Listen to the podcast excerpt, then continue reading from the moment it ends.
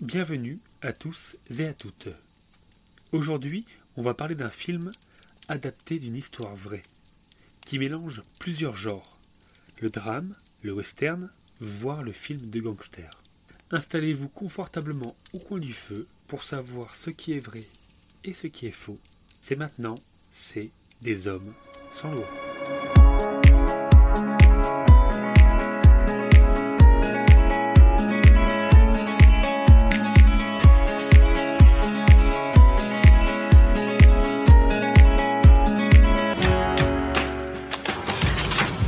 Dirait de venir faire un tour avec moi un de ces jours? Je sais qui tu es, Ah ouais? Qui ça? Un des frères Bondurant. Mon père dit que vous êtes une calamité pour Franklin. Salut ton père de ma part. On peut se faire des tonnes de fric par ici. Whisky pur maïs, du vrai de vrai. Allez Forrest, fais voir comment tu danses. Je vais pas danser devant vous deux. Impressionnant. Je vous respecte, les bons dieux. Bonjour, bonsoir, je suis Wivo, il est Davin, et aujourd'hui on va parler d'un film qui est adapté d'une histoire vraie. On va parler des hommes sans loi. Mais tout d'abord, comme d'habitude, est-ce que Davin, tu vas bien? Je suis dans une forme olympienne. On va parler d'un film très intéressant qui m'a rappelé des, des petits souvenirs euh, d'un jeu mémorable. Euh, J'avoue, moi aussi. on reviendra plus en détail, mais ah ouais, je, me- je suis retombé dans l'ambiance et j'ai kiffé. Dans l'ambiance western euh, au, au plus haut point, on peut le dire. hein. Pour tous les amateurs de western, euh, voilà, je, on vous le conseille d'avance, on vous le conseille d'avance. Western et film de gangster un peu, c'est un mélange un peu des deux, un petit mix. Ouais, Mais c'est Ouais, ce qui est super intéressant dans ce film, c'est à l'époque à laquelle euh, ça se déroule. Mais on va Mm. revenir un peu plus en détail. Je te laisse faire ton petit pitch d'entrée, hein, bien sûr. Bien sûr. Bah alors, avant de, de, de, nous, de vous donner notre avis sans spoiler, je vais vous faire un petit speech pour vous donner, pour ceux qui ne l'ont pas vu, pour vous donner envie de le voir, pour savoir de quoi ça parle, et pour ceux qui veulent nous écouter mais qui ne veulent pas regarder le film, ça peut arriver. Au moins, vous saurez à peu près de quoi, de quoi il s'agit. Donc, ça se passe en 1931, lors de la prohibition en Amérique. Et euh, Qu'est-ce que la un- prohibition? Ah, donc c'était la prohibition, c'était l'interdiction de la vente, du trafic, euh, de l'importation d'alcool, Mhm. plus précisément. Et c'était d'ailleurs entre 1920 et 1933 que c'était euh, au plus, euh, le plus, comment dire, le, euh, là où tous les États, en fait, des États-Unis, Ouais. avaient prohibé l'alcool. Mais déjà, ça avait déjà commencé avant. Mhm. Et je pense qu'on y reviendra après. Mhm. Et du coup, là, ça se passe en Virginie, plus précisément, à Franklin. Je pense qu'on dit Franklin, pas Franklin. Et euh, Oh, toi, avec, avec ton accent américain, t'aurais été capable de le Ouais. sortir. quoi. ah bah oui, j'ai hésité, j'ai hésité concrètement, mais je me suis dit Franklin, ça ressemble au dessin animé avec la tortue. et du coup, Et d'ailleurs, pas loin de Blackwater aussi. Qui Blackwater, voilà. oui, C'est un autre petit Euh, clin d'œil pour, pour un jeu qui est vraiment mémorable, dont j'ai beaucoup envie de parler. C'est la fou. En fait, on va pas parler du film, on va parler on du va jeu. parler du jeu, du jeu, oui, carrément. Et du coup, donc ça se passe en Virginie, euh, à Franklin, et ça évoque les trois frères Bondurant. Jacques, le plus jeune, qui est ambitieux, Howard, le cadet, qui est un peu bagarreur, et le fameux euh, Forrest, qui est lui un peu le, le, le- le dirigeant de la famille, on dirait presque le, matriarche de la famille. C'est lui qui s'occupe de tout, c'est lui le plus sage. Et en gros, Le plus vont, sage. euh, euh, Ouais, le plus sage, non? Le plus. Le plus sérieux, le plus posé, je dirais. Le plus réfléchi. ouais. ouais, ouais. Ouais, ouais, ça dépend. Ça dépend. C'est vrai qu'ils sont un peu foufous les deux autres. C'est pas, un- on va dire que c'est pas un modèle de sagesse, ce Forest, mais Ouais. euh, par rapport aux deux autres, ouais, peut-être un petit peu. Et, d'ailleurs, voilà. Forest, qui est Ouais. incarné par un très grand acteur, euh, Tom Hanks. Tom Hardy. eh oui, bah il y a Tom Hanks et Ouais, c'est ça, George hein. Clooney. J'ai tapé George Clooney. Forest, Forest sur Google, Forest Gump, Tom Hanks. Les mecs, ils savent pas faire de recherche pour leur C'est ce que j'allais dire. Les mecs qui se plantent totalement, qui sont, qui sont euh, vraiment concentrés. Donc euh, avec Tom Hanks euh, dans le rôle de Forrest Gump. ah oui, on mélange, on mélange plusieurs films dans ce podcast. Et Forrest Gump, d'ailleurs, faut qu'on se le fasse. hein. Il ouais, tout à fait, ouais. Voilà, c'est un petit teaser, hein, petit teaser. Et du coup, donc, euh, c'est Forest Bondurant. hein, Ouais, d'ailleurs, est-ce qu'il serait pas d'origine euh, française ces ces trois lascars là? Parce que Bondurant, c'est on est bien en France quoi. C'est une bonne question. Il me semble pas. Ouais, bah, bah, après les euh, prénoms font très américains, mais après c'est peut-être des, Ouais. des immigrés euh, français qui sont arrivés. Ah, euh, peut-être. sont à cette époque-là, il y avait tous les Européens qui débarquaient là-bas, donc. euh, Ah, bah, J'ai pas eu d'infos là-dessus sur leur origine. Donc je pense que de... peut-être qu'ils auraient été précisés si c'était français, Mhm. je ne sais pas. Mais c'est fort possible, ouais. Et donc en gros, ouais, le film tourne autour de ça. Et euh, c'est adapté d'un livre qui a été écrit par Matt Bondurant. Et ce Matt Bondurant, c'est le petit-fils de Jacques Bondurant. Donc Jacques Bondurant le plus jeune. Qui est joué par euh, Chia Leboeuf. Chia Leboeuf. Mhm. Voilà. Et euh, donc voilà, donc c'est le, le petit-fils qui a écrit le bouquin. Et du coup, le film a été tiré du bouquin. En gros, c'est Ce qu'ils les. mettent à la fin de toute façon. Ouais, Regardez je Shia. LeBeouf parce que Shia LeBeouf j'aime bien sa tête, je l'avais déjà vu ailleurs. Ah ouais, je l'avais vu dans Indiana Jones. Euh, mais j'ai l'impression Ouais, d'avoir vu dans fait- plein de trucs et quand je regarde la Bah, sa Transformers. Transformers, Toute la, saga- c'est pas un toute film la qui saga Transformers. trop- ouais. Il y avait pas un autre film Je train- Wanted, je crois. Je suis en train de regarder, c'est vrai que il n'y a pas de film euh, qui Ouais, me il- marque. Quoi. Après, il a fait iRobot, donc en fait, je l'ai vu dans plein de films et il m'a jamais marqué trop dans ses rôles en- Ah, il a fait iRobot aussi avec Ah, Will je Smith. me rappelais ouais. pas. Bah ouais, mais il doit Ouais, avoir ok. un, un second rôle. Toi, c'est Will Smith, donc à mon avis, euh, voilà. Mais... Mhm. Je me rappelle surtout de. Intéressant. Will Smith, mais- Intéressant. Ouais, qui joue. Et je trouve que, en fait, dans ce.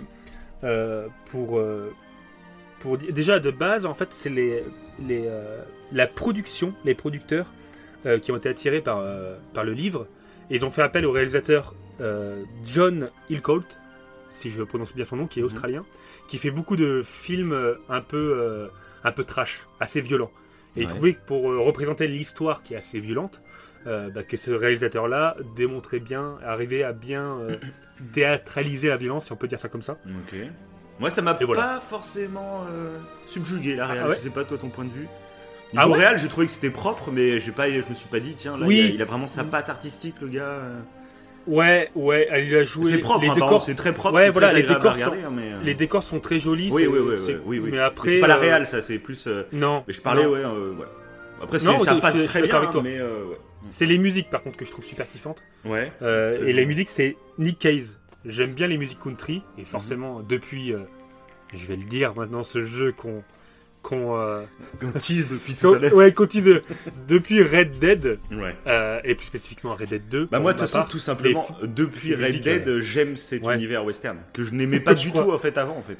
Ouais, c'est vrai. Moi j'avais vraiment l'image euh, bah, des western spaghetti et tout tu vois euh, Mhm.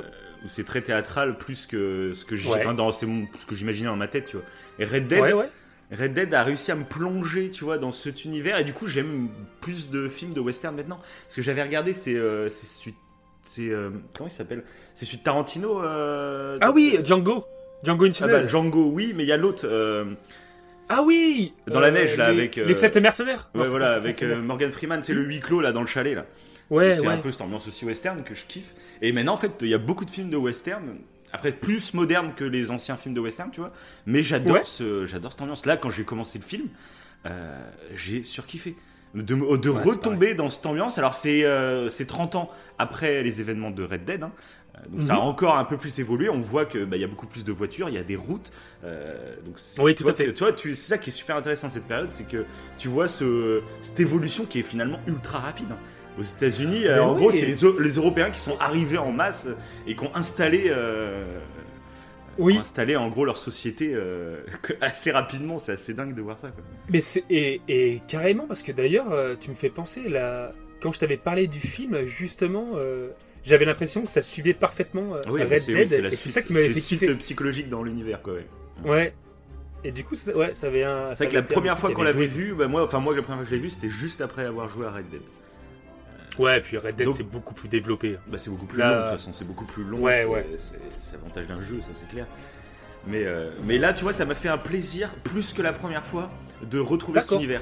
Parce que j'étais peut-être, euh, je venais de passer je sais pas combien d'heures sur Red Dead.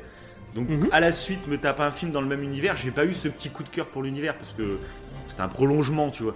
Que là, Mhm. comme ça fait deux ans que j'ai pas joué quasiment à Red Dead, et ben là, de retomber dans cet univers, j'ai fait Ah, ah, on est bien dans, dans mes petites crocs, je suis bien. Et du coup, j'ai kiffé euh, l'ambiance et puis même de. Et alors, en plus, c'est ça qui est super paradoxal, c'est que je détesterais vivre à cette époque-là.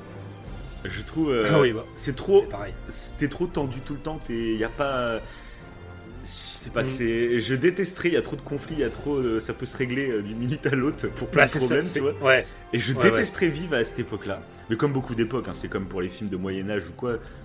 Je, je déteste. À part si t'es le roi, tu détestes vivre au Moyen Âge, quoi. Clairement. c'est tu peux horrible. mourir à, à tout instant. Ouais, c'est ça. Ouais.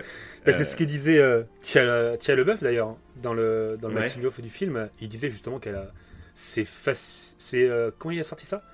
C'est c'est fascinant mais effrayant à tel point en fait les gens dès qu'ils voulaient quelque chose euh, ils avaient juste à appuyer sur la détente Ah et bah, ils l'avaient ça. quoi. C'était un peu ça quoi. Et c'est C'est- la culture de l'arme à feu qui est aux États-Unis, que nous, on n'a pas du tout en France. Euh, c'est pour ça que là-bas, c'est beaucoup plus compliqué de, de Mhm. faire évoluer les gens sur ce point-là. C'est que la, la société là-bas s'est bâtie grâce aux armes à feu. Euh, La société qui est installée maintenant aux États-Unis, elle l'est grâce aux armes à feu. Ils ont, ils ont imposé leurs lois euh, sur ces terres. On vous parle même pas du génocide euh, amérindien qu'il y a eu avant, mais euh, même après, avec tous les hors-la-loi, toute cette période Mm. où les gens. Il y a eu une période, je pense, de gros flou, où il y avait plus de loi, il y avait plus rien. Et quand la société est arrivée, ils ont tout réglé avec des armes à feu. Et donc, du coup, l'arme à feu, elle est vraiment érigée au rang de. de, de bienfaitrice, tu vois, quasiment. C'est. Ouais. C'était obligé d'avoir une arme à feu, quoi, quasiment. Donc, c'est. Bah, ce qui est, ce qui est C'est parfaitement retranscrit dans, dans Red Dead. hein. Oui, bah oui. dans Red. Dead, euh, politiquement, tout, le, tout, euh, comment tout se construit, etc. Enfin, c'est super. Bah. Red Dead, moi de toute façon, je- on en avait parlé de ça dans notre épisode, euh, mais moi ce que j'avais surkiffé dans Red Dead, c'est qu'il avait vraiment une vision euh, non manichéenne de ouf. Parce qu'on commençait Oui. en jouant des, des hors-la-loi, et les hors-la-loi, c'est généralement c'est ceux qu'on joue ou qu'on voit dans les films. On kiffe, bah là, toi, c'est l'exemple typique. On... Les héros, c'est des hors-la-loi, parce qu'on n'est Mhm. jamais du côté de la police ou du côté de. Voilà. Et Ouais. dans Red Dead, c'est ça qui était très fort, c'est qu'on jouait des hors-la-loi, mais qui allaient se confronter à la société moderne qui arrive. Et au début, ils nous présentaient ça comme quelque chose de néfaste, de sombre, tu vois, la société. Même on arrive à la, à la ville et euh, on voyait des, des fumées, tu vois, je me rappelle. Euh, donc c'était Oui, vraiment la il y pollution avait ce côté, ouais, vraiment... Voilà. L'urbanisation rimée avec la pollution, avec la destruction des animaux, C'est avec ça. tout ça. Ouais. Et t'avais l'impression Et- que nous, les hors-la-loi, eh ben, on était euh, garants d'une vie pure, naturelle oui, voilà, et en tout. harmonie avec ça. la nature, exactement, ouais. Ah, Et ouais. le jeu, bah, là où il était très fort, donc on va pas spoiler, mais on vous dit globalement les grandes lignes, c'est que au fur et à mesure du jeu, on te faisait comprendre que cette société n'a pas que des inconvénients. Et au contraire, même, euh, il arrive des trucs à notre groupe. euh, on se rend compte que finalement nos valeurs de hors la loi elles sont un peu bancales, on va dire. On suit un peu le fleuve finalement. Et surtout que la société moderne peut aussi nous euh, amener des choses positives. Faut pas que voir le- le négatif. Donc il y avait cette réflexion dans Red Dead, moi que j'avais surkiffé. Ouais, c'est clair. C'est ça qui est, ouais. Ouais, voilà. clairement. C'est pas un podcast sur Red Dead. Même si on Ouais, pourrait mais faire par des contre- petites ré- références de temps en temps. Oui, ouais, forcément. Mais par contre, ouais, euh, c'est une de nos premières. C'était la première émission qu'on a. Première, la émission qu'on première a qu'on a enregistrée. Parce que Oui. on, on venait de Et c'était la terminer. première qu'on a publiée. Non, on avait publié, c'était Game of Thrones à l'époque. Game of Thrones. Euh, parce que c'était dans l'actualité, donc on s'est dit, tiens, quitte à faire, hein, autant, Mhm. autant le sortir en premier. Mais c'était notre première émission, après on était un peu dégoûté parce qu'il y avait eu un problème au niveau du mixage du son, où ma voix est beaucoup Oui, plus faible que la tienne. Donc C'est pas vrai, le ouais. podcast le plus agréable techniquement à écouter, mais on vous invite quand même, euh, si, si vous voulez Mhm. vraiment rentrer en détail, parce qu'on on avait fait un long podcast hein, quand même, c'était assez, assez beau. Ah ouais, ouais, c'était cool. Ouais, c'était, bien sympa. Et, euh, et d'ailleurs, pour ceux qui veulent en savoir plus sur le western spaghetti, euh, bah, là, je vous conseille Once Upon a Time Oh là là là. de Tarantino qu'on a fait. Et dès qu'ils vont, euh, Mais tu ils serais pas, tu serais pas le, le- le communicant officiel de Coin du Feu, toi? Ah, je, je pense, je pense. Donc, euh, mais d'ailleurs, d'ailleurs, pour revenir au film de base des Hommes sans loi, c'est ça que je trouvais intéressant, c'est que le réalisateur, donc il est australien, et, euh, et bon, malgré que c'est tiré d'un livre qui, est, qui a été écrit par un Américain, euh, je trouve qu'il y a quand même un, il y a un côté intéressant. C'est pas justement du western américain où c'est les cowboys euh, qui sont les gentils et sont les méchants et tout. C'est quand même plus nuancé. Mais tous Malgré les, tous les même- westerns modernes, de toute façon, euh, Maintenant, sont oui. généralement dans cette trempe. hein. Maintenant, oui. Oui, maintenant, C'était vraiment vrai à l'époque où c'était les, les- les méchants cowboys contre les gens, les, non, les méchants euh, Oui. indiens contre les gentils cowboys. Oui, ça. Là, quand même, ça, tous les, Ça, oui, tous les westerns, quasiment, c'est beaucoup plus nuancé. hein. Et ben là, ce qui est hein. fort en plus. Oui, clairement. Et là, en plus, ce qui est fort dans ce film, c'est ce que j'avais euh, donc euh, pour mon- donner mon avis euh, sans spoiler le film. c'est euh, vraiment le côté, euh, le mélange de genres. Trouve que le film mélange beaucoup de genres. Donc, on l'a dit un petit peu tout à l'heure, mais le côté western qui sombre presque un peu dans le côté film de gangster. Ouais, mais ça, c'est ça- super intelligent, je trouve. De. Est-ce que tu ressens quand même l'ambiance aussi gangster, tu sais, à la Al Capone, ils en parlent de Al Capone, mais Ouais, tu sens cette exactement. ambiance en plus chez la meuf, euh, la meuf, euh, Jessica Chastain, ma, ma oui, chère Maggie. Ma chère Murphy de Interstellar, je t'aime de tout mon cœur. Ah, j'ai cherché je, je me disais, mais je l'ai vu où, euh, Jessica Chastain Bah oui, C'est oui, c'est Interstellar. Mais, mais oui, bien c'est sûr, c'est Murphy, c'est la, la fille, quoi. Ouais, Bref, c'est toujours des Maggie, Murphy, ça ressemble en plus. euh, c'est le- ça. a, cho- a choisi les mêmes noms à chaque fois, c'est en fonction presque les mêmes. euh, ça ça. sonne pareil, tu sais. Et d'ailleurs, bah, son personnage, du coup, elle est originaire, enfin, elle vient même de, De Chicago. Donc à fait, Chicago, ouais. où il y avait Al Capone et tout. Et je trouve ça super intelligent, moi, ce qu'ils ont fait. Pour le coup, au niveau réel, ça, si, c'est vrai que ça, c'est un truc à noter. C'est ce mélange Mm. des genres et qui est vraiment un mélange de. À cette époque-là de la société, la société a vraiment basculé, tu vois. Euh, il y avait Mhm. les grandes villes et les, les fermiers, et il y a ce mélange de genres entre deux époques aussi. Ça, je trouve ça. Faut le souligner. Niveau c'est réel, je trouve que c'est Ouais. bien réussi, ouais. Et après, au-delà de ouais, euh, au-delà du côté historique et tout, moi, ce qui m'a plu vraiment dans le film, c'est euh, la profondeur des personnages. C'est ça que j'ai adoré, le Mhm. côté dramatique et même les relations amoureuses qui se tissent un peu dans le film. Mhm. Ça m'a vraiment touché moi pour le coup. D'accord. Euh, et au-delà en fait de l'histoire, tu sais, et du contexte et tout, même si ça joue maintenant que je préfère les euh, je préfère par rapport à avant les contextes de western, etc. C'est vraiment ouais, les personnages. D'accord. Chaque personnage m'a, ouais, il y a, il se complète et tout. J'ai trouvé ça, ça, ça m'avait touché. Et euh, surtout sur le, le premier visionnage, j'avais été vachement surpris. Et, euh, le film m'avait gardé en haleine tout le long. J'étais assez sous tension, euh, surtout par rapport à, à, à Forrest Bondurant, Mhm. qui, euh, voilà, pour des raisons, L'invincible. je ne dirais pas, l'invincible, ouais. Et d'ailleurs, voilà, ça, Tom ouais. Hardy, c'est un, c'est un mec de catch, je crois, non, ou de MMA Ah, je sais pas. Non, pas du tout. Si c'est le cas, ah, bah, je sais pas. semble. Ah, peut ah, ce serait intéressant de savoir. ouais. Ah, je croyais que tu savais. que- C'est bizarre, toi qui Ah es non, un gros fanat de. Bah, de MMA, je pense pas. C'est peut-être juste un acteur alors Parce qu'il jouait dans, c'était dans, dans le Batman de Nolan. Oui, Et il me semblait, ouais, de Dark Knight Rise. Acteur britannique étonnant connu pour interpréter le prisonnier. Non, ça se trouve. euh, Pas du tout, c'est dans ma tête, je m'imaginais ce gars-là comme Ah oui, un ancien catcheur ou un ancien.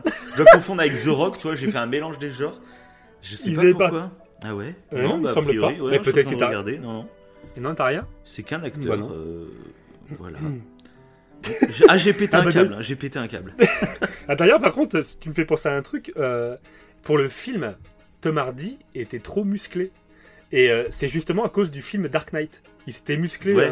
non, c'était- ouais, il Il avait s'était fait musclé pour Bane le- dans Dark Knight. Voilà. Dark Et Knight bah, Rise. Le troisième. Voilà, Dark Knight Rise, tout à fait. Et du coup, qui- il s'était musclé pour ce film.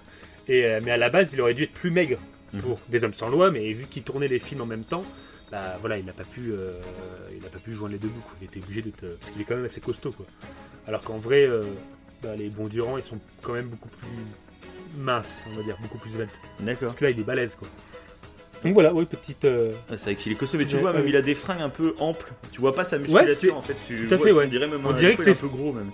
Ouais, Par contre, je suis en train de regarder le, le casting. C'est assez déglingo quand même. hein. ouais. Ah oui, le casting il est malade. C'est un truc de ouf. Parce que je vois, il y a le mec qui a fait. un- Il avait fait un personnage dans Spider-Man. Dan euh, Dehan, là, il avait fait. euh, bah, il avait joué euh, le bouffon vert dans Sp- Spider-Man, il me semble. C'était ça, ouais. Et. euh, Ouais. Non, pas le bouffon vert, si, je sais plus. Enfin, je sais plus. Il avait joué dans Spider-Man, The Amazing Spider-Man. Il y a Gary Oldman aussi, c'est Sirius Black dans Harry Potter. Ça, Ouais. Puis dans d'autres grands films. hein. Euh, il est là, c'est vrai que c'est. Le, ouais, le, le casting est quand même assez dingue. Le nombre d'acteurs, c'est.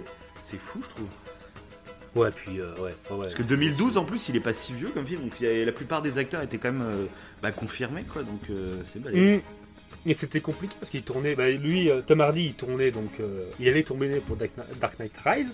Et euh, Shia LeBeouf, justement, euh, il était en plein tournage de Transformers.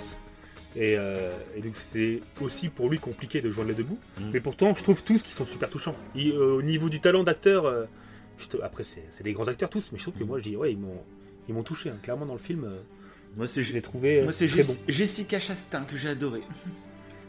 Et du coup, et du coup, toi, sans, sans spoiler, euh, en globalité, t'as, qu'est-ce que t'en as pensé du film? Qu'est-ce que t'en as tiré? Euh, On l'a- un peu évoqué. Ouais. Ouais, bah moi, je- comme je t'ai dit, j'ai adoré l'ambiance, j'ai adoré. euh, bon, la plupart des personnages, j'ai bien aimé.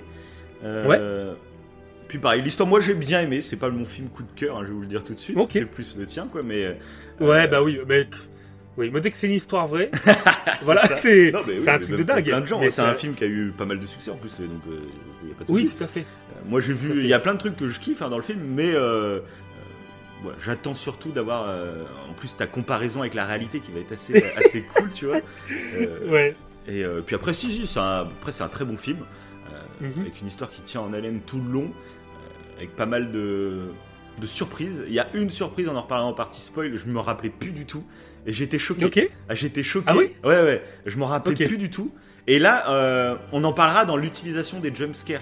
Euh, ça serait intéressant même qu'on fasse une émission sur les films d'horreur, tout ça, et pour qu'on Ah ouais, explique carrément. un peu, nous, euh, quel mécanisme nous, arrive à nous faire peur ou pas. Ouais. Et cette scène, je trouve, c'est un jump scare qui est parfaitement utilisé. Et mais on en reviendra tout à l'heure, on- parce que là, ça spoil. hein. D'accord. Ça spoil Je crois que j'ai une idée. j'ai une idée de quoi tu parles, mais ouais, ok, on en parlera tout à l'heure. Je pense qu'on, ouais, au, au lieu de faire comme d'habitude euh, où on évoque les scènes chronologiquement, euh, euh, ce serait plus intéressant peut-être de faire personnage par personnage, Ouais, évoquer les scènes qui correspondent au personnage. Mhm. Voilà. Vous nous direz dans les commentaires si ça vous convient comme cela. après. euh, Comme on avait fait pour The Last, en gros, c'était ça. sur Ouais, tout à fait. de- ouais. Ouais, je trouve que ça peut être. plus Ouais, quand il y a plein de personnages intéressants, je- c'est clair que c'est pas mal, quoi.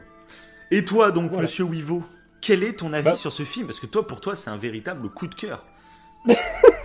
Ouais, euh, moi c'est un film qui m'a qui m'a clairement marqué. euh, Alors ça va être difficile de le dire sans spoiler, euh, mais c'est le l'ambiance. En fait, ouais, s'il y a un truc que j'ai adoré, c'est le fait qu'en fait ça soit une famille qui essaie de survivre tant bien que mal pendant la prohibition. Et en fait, ils sont tellement soudés, malgré quelques discordances parfois sur certains trucs, euh, mais ils sont tellement soudés qu'ils vont arriver à survivre dans un monde où presque tout le système est contre eux. Et le système a changé, euh, bah voilà, c'est Ah, C'est ça. C'est cette période qui est dingue. C'est que Ouais, c'est des gens qui euh, tu vis depuis des décennies et des décennies d'une façon, et d'un coup, il y a la société qui arrive et qui change tes ça. Et euh, tu la comprends faut pas. survivre. Tu la comprends pas C'est ça. et c'est assez dingue. Et un deuxième truc, euh, je suis en train d'y penser là. On n'arrête pas de parler de Ouais. Red Dead depuis tout à l'heure, mais il se rapproche Ouais. aussi pas mal de The Last of Us 2 au niveau du cercle de la violence. Oui, Je trouve ce film Ouais. fait, euh, c'est un peu ça aussi. Hein, c'est cet enchaînement de violence qui, Mhm. qui dégénère de plus en plus quoi. Bah, je, trou- ouais, je trouvais qu'il ouais, y, a- il y a pas mal de choses euh, dans le film qui sont intéressantes à traiter. Et euh, via cette famille, en fait. Donc, comme tu dis, le cercle de la violence qu'il y a. Mm. Et je trouve que malgré tout ce système qui est un peu corrompu, et on va y revenir après, ils arrivent quand même à, à garder presque certaines valeurs. Et je trouvais ça intéressant.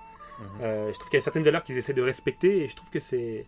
Euh, ouais, je sais pas, le, le- la, la romance, euh, ça reste assez classique hein, d'une certaine manière, mais ça m'a beaucoup plu. Ah, Moi, peut-être, je me rappelle la première fois que je l'avais regardé, ce qui m'avait un peu déçu dans ce film, c'était Ouais. justement, euh, bah, juste après Red Dead, le, c'était le manque de manichéisme qu'il y avait dans ce film.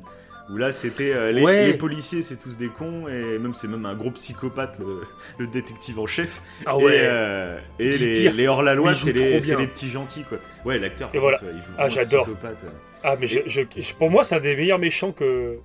Vraiment. Ouais, c'est vrai, vrai. Parmi les œuvres Je cinématographiques. suis assez d'accord. Ça, ça avait marqué. Ça m'avait marqué ça. Il a vraiment une tête à claque. Ah ouais, ouais. C'est hallucinant. hallucinant. Et c'est vrai que ça joue. euh, Mais du coup, ouais, ça, aussi, à l'époque, ça m'avait déçu, ça m'a moins déçu sur ce deuxième visionnage, parce que je m'y attendais du coup, euh, à ce Mhm. manque un peu de manichéisme. Ça Ouais. m'a moins déplu. C'est vraiment quand je sortais de Red Dead, j'étais tellement époustouflé par ce qu'ils avaient réussi à apporter. oui, après, tu retombes sur vrai. un truc manichéen, tu fais ah, c'est euh, c'est simpliste. Et alors que finalement Oui, non, parce que c'est bah, en plus du fait que ce soit une histoire vraie. Après, bon, c'est une histoire Ouais, vraie. ce que j'allais te dire. Je connais pas Ouais. l'histoire vraie exacte, c'est toi qui vas me la raconter, mais j'imagine que on est du point de vue des hors-la-loi, donc forcément le mec a enjolivé son côté, j'imagine. Parce que le, le Mhm. commissaire, c'était pas du tout un psychopathe à ce point. C'est c'est juste un, petit commissaire. Je, je viens pour faire respecter la loi, je suis désolé. En fait, il était. sous- Il était C'était le meilleur commissaire de la région. euh, c'est ça, il était soumis. il a aucun rapport. hein. L'autre, il l'a vu comme un putain de tueur en série sanguinaire. Je suis la loi, bref. c'est clair.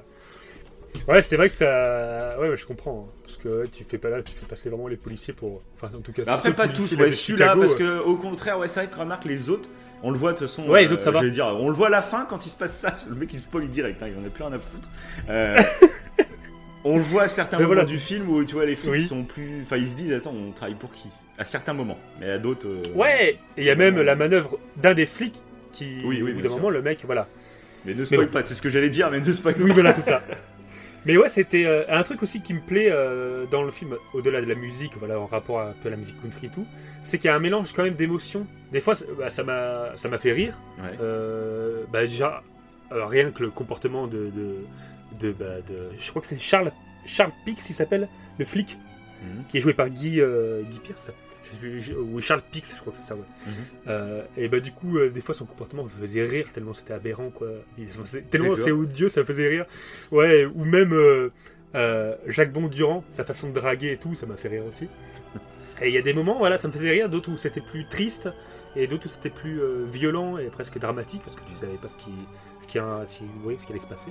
Et du coup, ouais, j'aimais bien ce mélange d'émotions. ouais, voilà, les personnages m'ont m'ont traversé, mais je pense qu'encore une fois, c'est parce que euh, moi, dès qu'il y a écrit d'après une histoire vraie, mon y cerveau se met dans un mode euh, et je suis ouais, en total hypnotisé par le film. Je suis là, ah, alors ça, tout, tout est faux, c'est le mec, il est. euh, Ah, il n'y a plus aucune rationalité, hein, clairement. clairement. Mais Star Wars, on mettrait histoire vraie, ça y est, toi tu. Ah, bah alors là, ouais, j'en peux plus. J'en peux plus.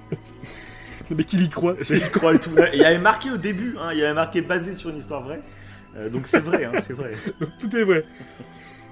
Et euh, bah du coup, on va parler de l'histoire vraie. Je pense comme ça pour tous ceux qui veulent savoir si c'est vrai. Pour toi, Davin, si tu veux Ah ouais. savoir si c'est vrai, C'est clair. on va, on va rentrer dans le vif du sujet. Et spoil, le coup on spoil, c'est bon, c'est fini, au revoir. Bah, Au revoir les euh, non-spoil. Bonne soirée. ouais, ouais, voilà. Ça, je pense que là, on peut rentrer dans la partie spoil. Euh, ça, oui, on peut rentrer dans la partie spoil. On vous conseille euh, évidemment de, on vous conseille évidemment de regarder le film avant Ah ouais. cette étape-là. Comme d'hab. hein. qui est comme d'hab, voilà, comme d'hab. Donc, du coup, là, des coups, en fait, je me suis intéressé avant euh, euh, savoir pourquoi en fait euh, la prohibition avait été. je- j'avais jamais, jamais su en fait pourquoi Mhm. l'alcool avait été interdite. Ouais, pas con, du moi coup, ça ça- Voilà, donc du coup, ça m'a intéressé de savoir pourquoi. Et du coup, ça a débuté à partir de 1850 environ. Il y a euh, certains États euh, qui ont commencé, et on les appelait les. euh, ça, ça a débuté du coup le nom d'État sec. Il y a certains États qui ont commencé à parler euh, du fait que l'alcool rendait violent Mhm. et que euh, voilà, c'est plus des pasteurs euh, qui disent que voilà, ils parlaient du fait que l'alcool ça, ça désinhibait, ça rendait, euh, ça augmentait presque la criminalité. Mhm. Donc certains États ont considéré qu'il fallait interdire la vente de l'alcool parce que c'était dangereux pour euh, la, moralité humaine, si on peut dire ça comme ça. Mhm. Et euh, je trouve ça plutôt intéressant en fait. Le, le- cette démarche, euh, pourquoi pas Tu me diras, pourquoi pas Oui, parce que l'alcool, C'est- vrai que c'est pas faux. c'est une question qu'on se pose même aujourd'hui. Pourquoi on a le droit d'acheter des clopes, de l'alcool, qui sont des drogues tout autant que d'autres qui sont Oui. illégales, tu vois Tout à fait. C'est Tout à fait, ouais. c'est toujours les questions que. Oui, oui, c'est clair. Pourquoi celles-ci sont autorisées, finalement, bon. Pas Alors trop, que hein. oui, alors que on sait que c'est responsable d'accidents de la route, de, Oui, de- ça. voilà. Donc bon. Mais euh, ouais, c'était. euh, je trouve que l'idée de départ était intéressante, du coup. Euh, après, il me semble, plus ou moins après, il y a eu la guerre de sécession. Alors, j'ai plus les dates exactes, je l'ai pas noté. Bravo. Euh, mais euh, euh, du coup, cette idée de prohiber l'alcool a été un peu mise de côté. Mais il faut savoir que j'ai une donnée qui est intéressante. Euh, Au-dessus de 15 ans, euh, les Américains, euh, en moyenne évidemment, buvaient quand même environ 80 bouteilles de whisky par an. Et le problème en fait de l'al- de- de l'alcool à ce moment-là, c'était que les, les Américains buvaient surtout de l'alcool fort. C'est ça qui dérangeait plus que l'alcool tout court. Ouais. C'est qu'ils buvaient de, voilà, du whisky, voilà, des trucs, voilà, du rhum comme moi là actuellement. Voilà, des trucs un peu. ah, je me suis mis en mode cowboy et je me suis servi un petit rhum euh, voilà, pour le pour le bien du podcast. hein, voilà, voilà. Et Un cow-boy voilà. martiniquais. c'est ça, c'est ça. Et euh, bon voilà, du coup, euh, ça a été mis un petit peu de côté. Et c'est à partir de 1920 où là, euh, tous les États En fait, il y a eu la guerre 14-18 Ouais. et à déjà là, les Américains, pour enfin l'Amérique, pour les soldats américains, a voulu prohiber, reprohiber l'alcool, si on peut dire ça comme ça, euh, qui est plus d'états secs que d'états humides. Donc les états secs, c'est les états où l'alcool était prohibé, et les états Mhm. humides, c'est là où le- voilà où l'alcool était, euh, où il n'y avait pas de problème par rapport à ça. Et donc euh, l'Amérique voulait qu'il y ait be- beaucoup plus d'états secs pour que justement les soldats américains restent concentrés pour la guerre, euh, qui qui noient pas en fait leur Ouais, et puis à l'inverse. À l'inverse, Ouais. c'est une période où il, euh, il promulguait euh, la cigarette. À l'inverse, le Mhm. tabac, tout ça. Oui, Est-ce qu'on le voit même à la fin du film euh, Le, le bah, Chia Leboeuf, euh, je sais plus comment il s'appelle, la Jacques. Oui. euh, il dit Ouais, qu'il est Jacques, devenu, ouais. euh, est Jacques, devenu euh, cultivateur de tabac à la fin. Et, euh, et ça, c'est intéressant. Bah, pareil, hein, dans Red Dead, quand vous lisez les, les journaux, il y a des journaux, en fait, euh, je sais pas si c'est de l'époque, mais c'est des articles qu'il y avait à l'époque, tu vois, où euh, bah, tu avais des pubs pour la cigarette euh, avec des, des grands chercheurs qui t'expliquaient que c'était extrêmement bon pour lutter contre le stress, pour lutter contre plein de choses. Et c'est dingue de se dire qu'à l'époque, il y avait. Enfin, la, la cigarette, on ne savait pas que c'était mauvais pour la santé. Quoi. C'était Ouais, au grave, contraire, c'était vraiment recommandé comme quelque chose de, de- de sain.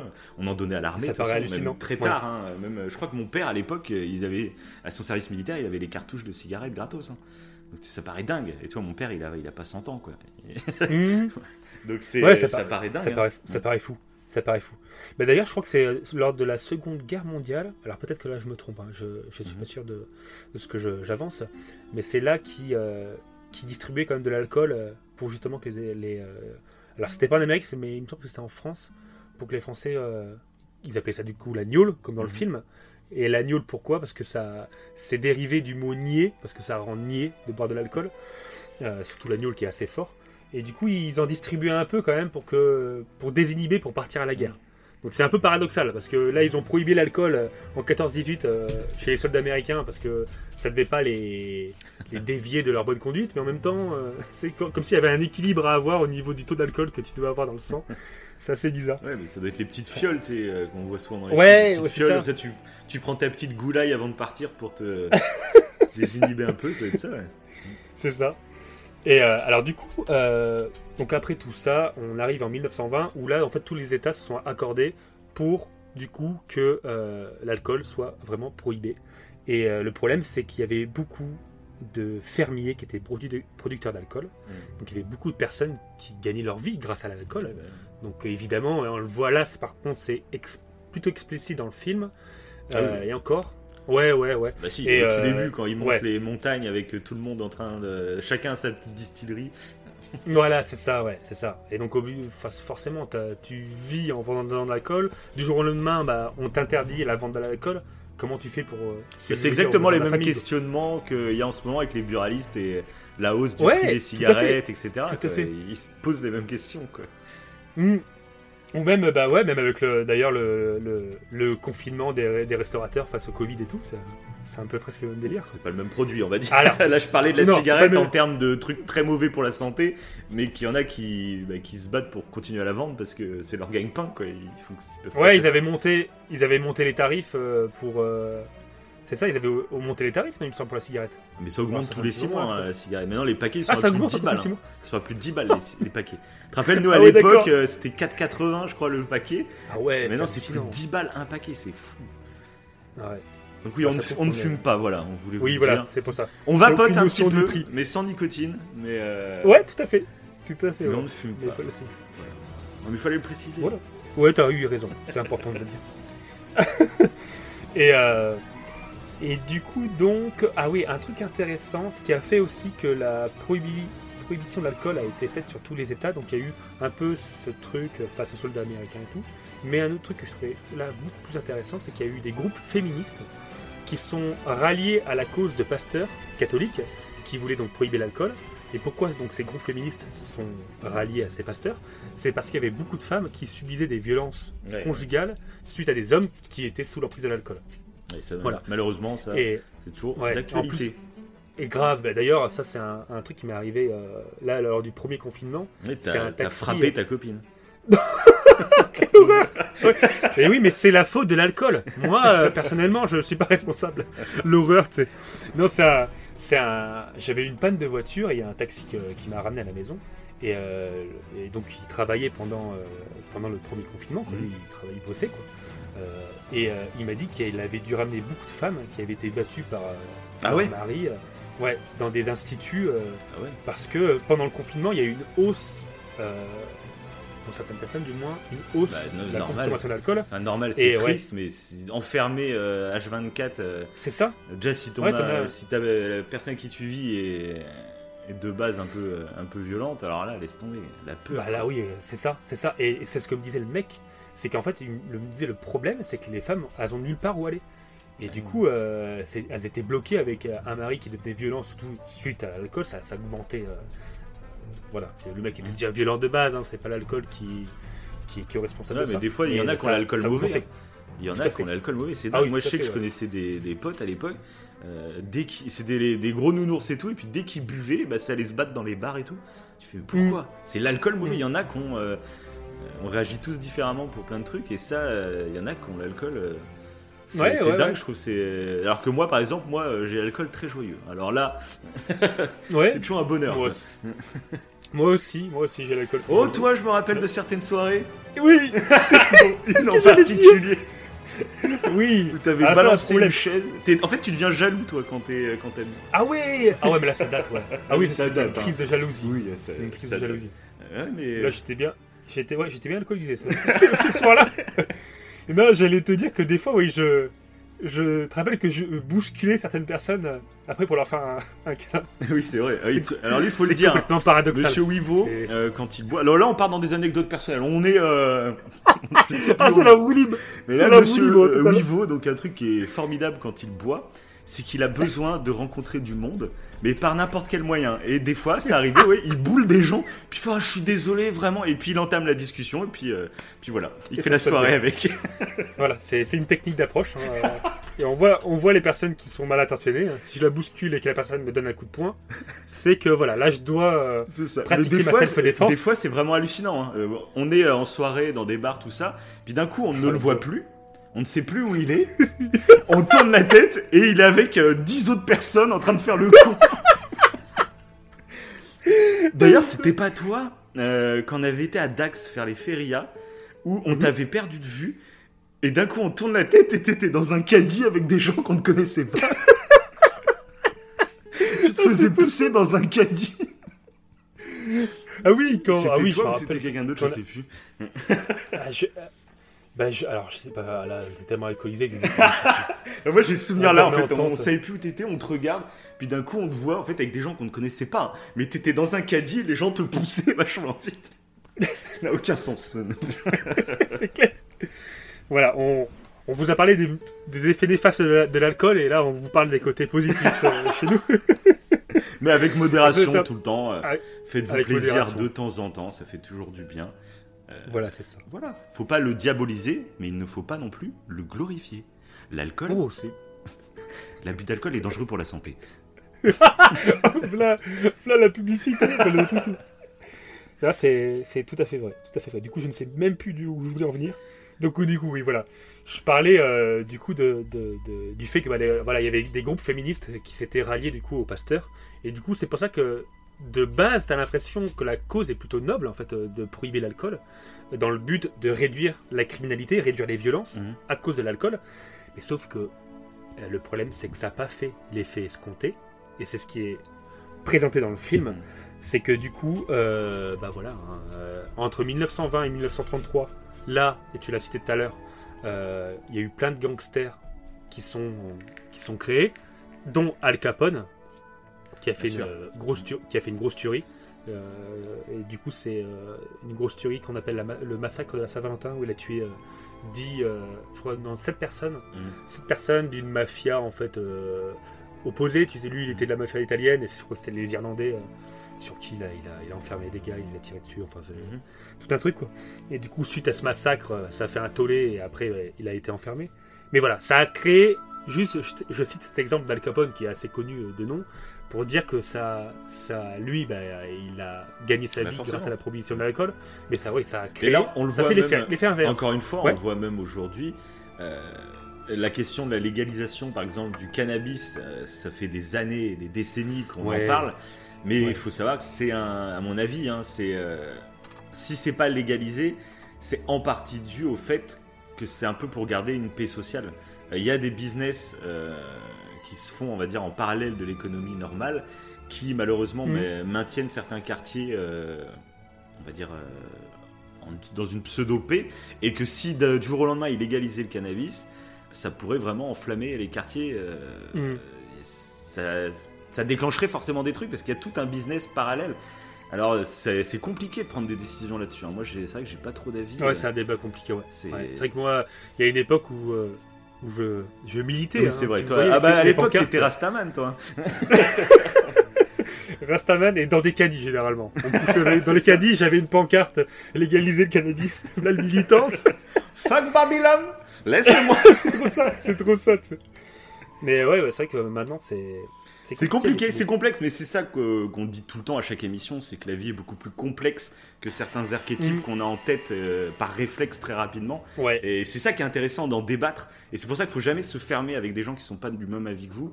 Parce que des fois, bah, en fait, on découvre la, la partie de l'iceberg qu'on essayait d'éviter parce qu'on on Mhm. était dans notre raison- raisonnement tu vois, très balisé, euh, qui nous semble tout à fait euh, juste moralement. Et il y a ça, il n'y a pas de souci. Mais euh, on n'a pas toutes les données en main. Et c'est ça qui est intéressant. Voilà. Ouais, non, mais tout à fait, tout à fait, ouais. Oh, on part dans plein de, plein de choses. Ah bah Sur c'est ce le podcast de, de la de folie. hein. la, de la, légalisa- la- ouais, de la légalisation. De la légalisation du cannabis, ça va être le titre de l'épisode. Légaliser Ouais. le cannabis. Voilà. Et du coup, bah, c'est le MMA qui a été légalisé cette année. Voilà. Oui. Ah oui, ça je, part je voulais le préciser. Ça ça, part ouais, ça va trop loin. Ouais, c'est clair. Non, bah, revenons, revenons aux bases. Il y a des gens qui doivent être là. Mais c'est quoi l'histoire vraie, les gars là Ça, Parce que là, euh, On parle de quel film, les gars Et ouais, c'est ça. On parle de, de MMA, de Hitman, on parle ou de un podcast, podcast que vous pouvez aller écouter. euh, Ouais, c'est ça, le podcast Hitman qui a été fait il y a quelques mois, qui est plutôt intéressant, qui revient sur la carrière fantastique de l'apprenti, non, du maître de Bruce Lee, voilà. Oh, magnifique, magnifiquement dit. Mecs, ils font plein de, plein de teasers. Donc, la prohibition a été faite, voilà. Ça fait plus, comme je le disais, plus de criminalité qu'autre chose. C'est pour ça que ça a été arrêté en 33. Mais, du coup, en 1931, c'est là où euh, on suit la famille Bondurant. Et donc, c'est là ce que tout le monde attend depuis au moins une demi-heure, c'est de savoir si c'est vrai ou pas, ou comment le mec a écrit l'histoire. Donc, ce fameux Matt Bondurant, qui est donc le petit-fils, je le rappelle, de Jacques Bondurant le plus jeune, joué par Chem Leboeuf. Alors, ce qui s'est passé, en fait, c'est qu'à la base, il n'était pas du tout au courant de cette histoire. Pas du tout. Euh, il n'était pas du tout au courant que ses grands-parents, il n'a jamais su, en fait, euh, euh, concrètement ce qui s'était passé. Mais un jour, en faisant des recherches, je ne sais plus comment d'ailleurs il a fait ses recherches, mais il est tombé sur un article euh, de la presse, qui, un vieil article évidemment, Mhm. qui relatait euh, l'événement qui se passe sur le pont à la fin du film. Donc le Mhm. pont, c'est... euh, On est en partie spoil, Ma- hein, on rappelle. hein. Oui, tout à fait, parce que là, ouais, j'ai évoqué un truc qui est à la fin du film. Donc la euh, voilà. tuerie euh, sur le pont. Voilà, donc c'est Magyod Creek, je crois que ça s'appelle le pont. Mhm. Et euh, donc là, on voit des policiers qui tirent sur son grand-père et sur Forrest. Et donc le frère de son grand-père. Et donc ça, c'est concrètement, c'est écrit dans l'article, ça, ça s'est passé. Mhm. Voilà. Concrètement, on voit qu'il y a un Charles Pix qui a tiré euh, sur euh, donc son grand-père et Forrest. Ouais. Et, euh, et euh, du coup, il y a en plus que ça lui paraissait bizarre. En fait, ça lui a fait bizarre parce qu'il y a euh, le, le revolver qui a été utilisé pour tirer sur, les, sur son grand-père et le frère de son grand-père. Mhm. Et du coup, ça lui faisait bizarre de savoir qu'en fait, ce flingue a été utilisé pour tuer des personnes de sa famille, tu vois, enfin Mhm. tuer, pour blesser des personnes de sa famille. C'est comme dans le film, effectivement, euh, Forrest, bon, durant, il s'est pris plusieurs balles, Mhm. mais il en est ressorti vivant. Ah mais de toute façon, mais il est... le mec c'est Hulk. Ah, c'est un... ah oui, c'est un, monstre, les gars. Ça Mais ouais, il en est ressorti vivant. Parce que, ouais, il a été emmené euh, aux urgences. Il y a eu une transfusion de sang et tout, d'après l'article qui, a- qui est écrit. Donc, ça, c'est pas dans le film, mais c'est dans l'article. Mhm. Et, euh, et du coup, bah voilà, donc il a, il a survécu. Le flic a été arrêté. Alors, il y a eu tout un truc là-dessus. On a appelé ça la conspiration de la Niole de 1930. Il y a eu tout un procès verbal dessus. Et j'ai pas réussi à le trouver, malheureusement. J'aurais voulu le. le- euh, donc là, je me suis basé sur les dires de Matt Bondurant, Mhm. mais j'ai pas pu trouver le procès verbal, tout ce qui s'était passé, Ouais, tout le truc et tout. Mais en gros, voilà, il y avait cet article qui expliquait ça, qui expliquait le pont, qui expliquait que Charles Pix, le flic totalement euh, taré a vraiment existé. Bon, par contre, il n'était pas. euh, Ouais, ils l'ont romancé, ce qu'on hein. disait tout à l'heure. Voilà. Et, euh, et en fait, ce qui, donc cet événement était vrai. Après, ce qui s'est passé aussi, c'est qu'il avait des photos personnelles de ses grands-parents et euh, via ces photos, donc il avait la photo de son grand-père euh, sur une voiture et il a vu que son grand-père était habillé de façon très chic sur une voiture très sale. Mhm. Donc suite à cette photo, il en a déduit euh, un peu la personnalité de son grand-père. Mhm. Voilà. Donc il l'a pas connu, mais il a déduit la personnalité de son grand-père qui, on le voit dans le film, Jacques Bondurant, qui est assez, euh, il essaye d'en donner plein la vue avec ses vêtements un peu chicos. bah oui, oui. Voilà, C'est un nouveau donc riche, ça- quoi. Euh, c'est un Ouais, nouveau voilà, riche et il ça. aime le montrer, quoi. c'est ça. Et, euh, et il avait donc des photos de lui et euh, bah, évidemment euh, de, la, de la femme de, euh, de Jacques Bondurant. Je crois qu'elle s'appelle Bertie. Je l'avais noté quelque part. Je crois que c'est Bertie qu'elle s'appelle. Bertha Minix. Bertha? Ok. Bertha, ouais. Et c'est joué par l'actrice Mia Wasikowska. Ouais, tout à fait, ouais. Que Voilà. ça me disait rien quand j'ai cliqué voir si elle a fait d'autres films. Moi non me- plus. Cette actrice me dit rien comme ça, mais elle est très jolie en tout Ouais, cas. moi non plus. Et elle a joué dans Alice au pays des merveilles. D'accord. Ah bon? Tim Burton, ouais. Ah, bah c'est. Bah, jouer à Alice, Elle non? doit peut-être jouer elle Alice, j'imagine, ouais. Ouais, ça doit être ça. Après, sinon, elle a fait des films. Ouais, parce que maintenant sont tu le dis. euh, Plus confidentiels, ouais. Les hommes sans loi, euh, ouais. Pas de gros, Ouais, gros bah. films connus pour le moment, mais euh, voilà. En tout cas, euh, très sympathique. Ok. Bah, il y a des photos du coup d'elle. euh, en noir et blanc évidemment. Mhm. Peut-être qu'on les mettra sur Instagram pour ceux qui veulent voir les, les- les Ah véritables bah, photos. carrément. L'Instagram Mais, euh, qui est au coin du feu. Wivo, je sais plus c'est quoi.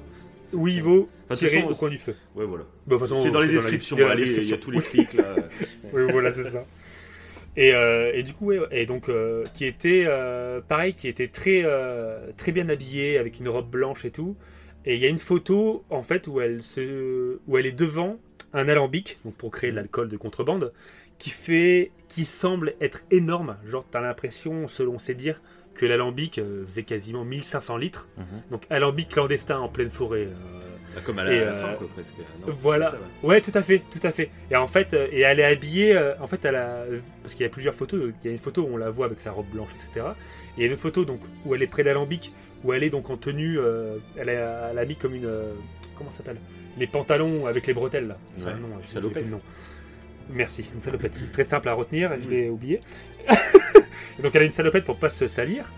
Euh, et du coup, suite à ces photos, il a romancé tout le reste. D'accord, alors lui-même a romancé, c'est pas le film, c'est même le livre, alors il est. euh, Voilà, en fait, il expl- après, il, euh, il, euh, il s'en cache pas du tout. Il dit que voilà, l'événement, euh, qui s'est passé sur le pont, c'est vrai.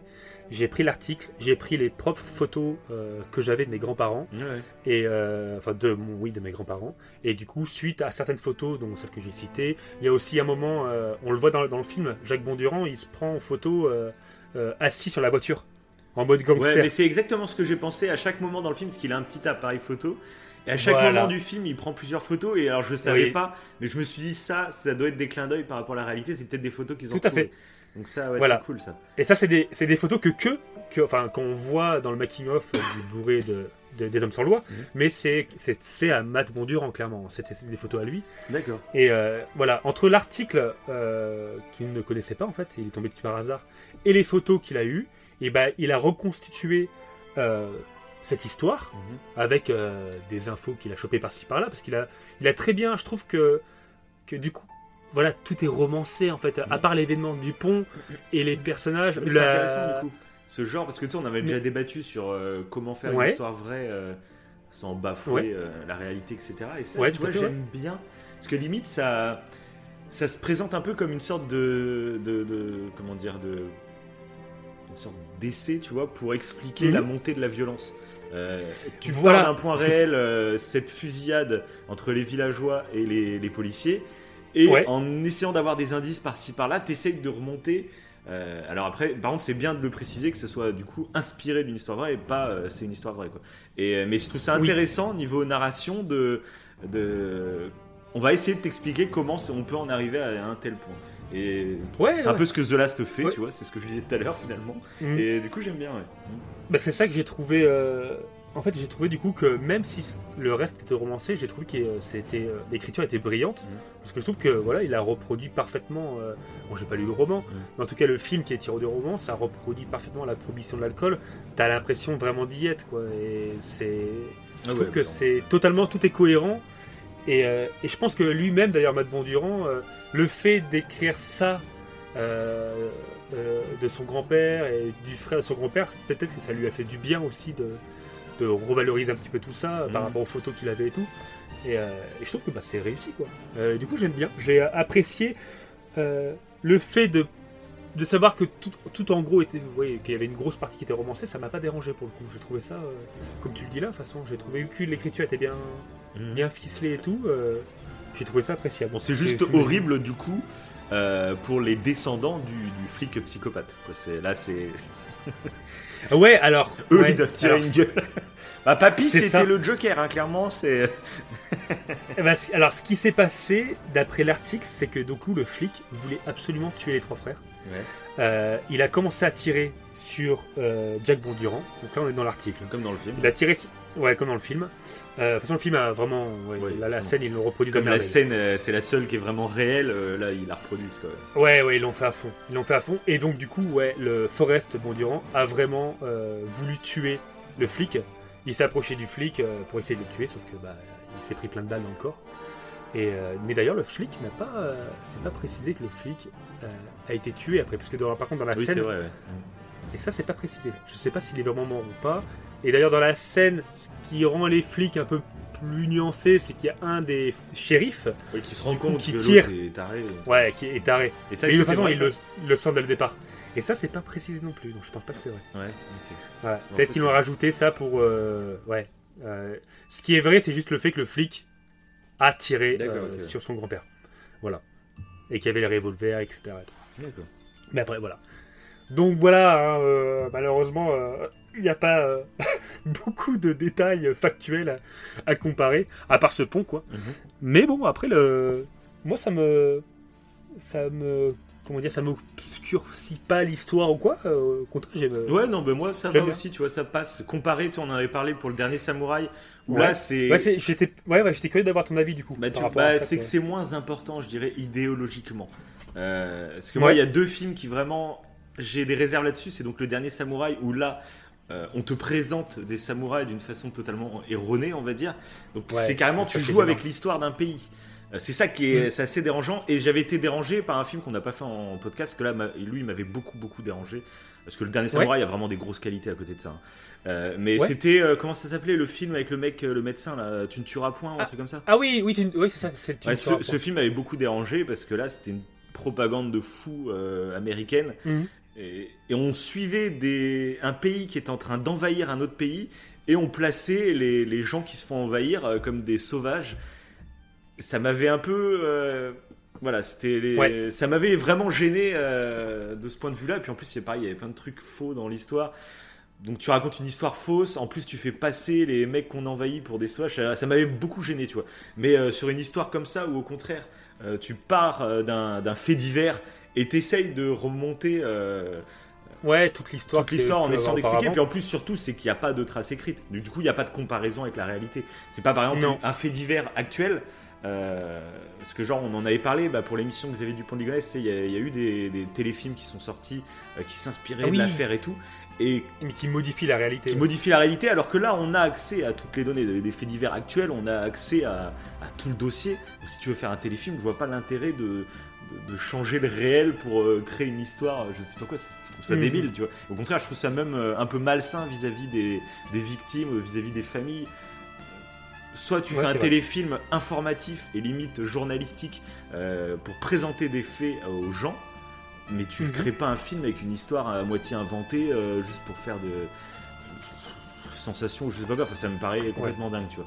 Et là, bon, c'est un fait divers, mais il n'y a pas de trace écrite de ce qui s'est vraiment passé. Donc pour moi, c'est vraiment un travail en plus, comme c'est le, le petit enfant de. de- de- Ouais, Jack. Bondurant. Euh, moi, je le ressens, après, je me trompe peut-être, mais je le sens vraiment comme quelque chose. euh, euh, j'essaye d'expliquer un peu l'histoire de ma famille euh, avec ce que j'ai réussi à y comprendre et, et comment expliquer cette montée de la violence. Voilà. quoi. Et ça, je trouve ça Il y a vraiment une cool.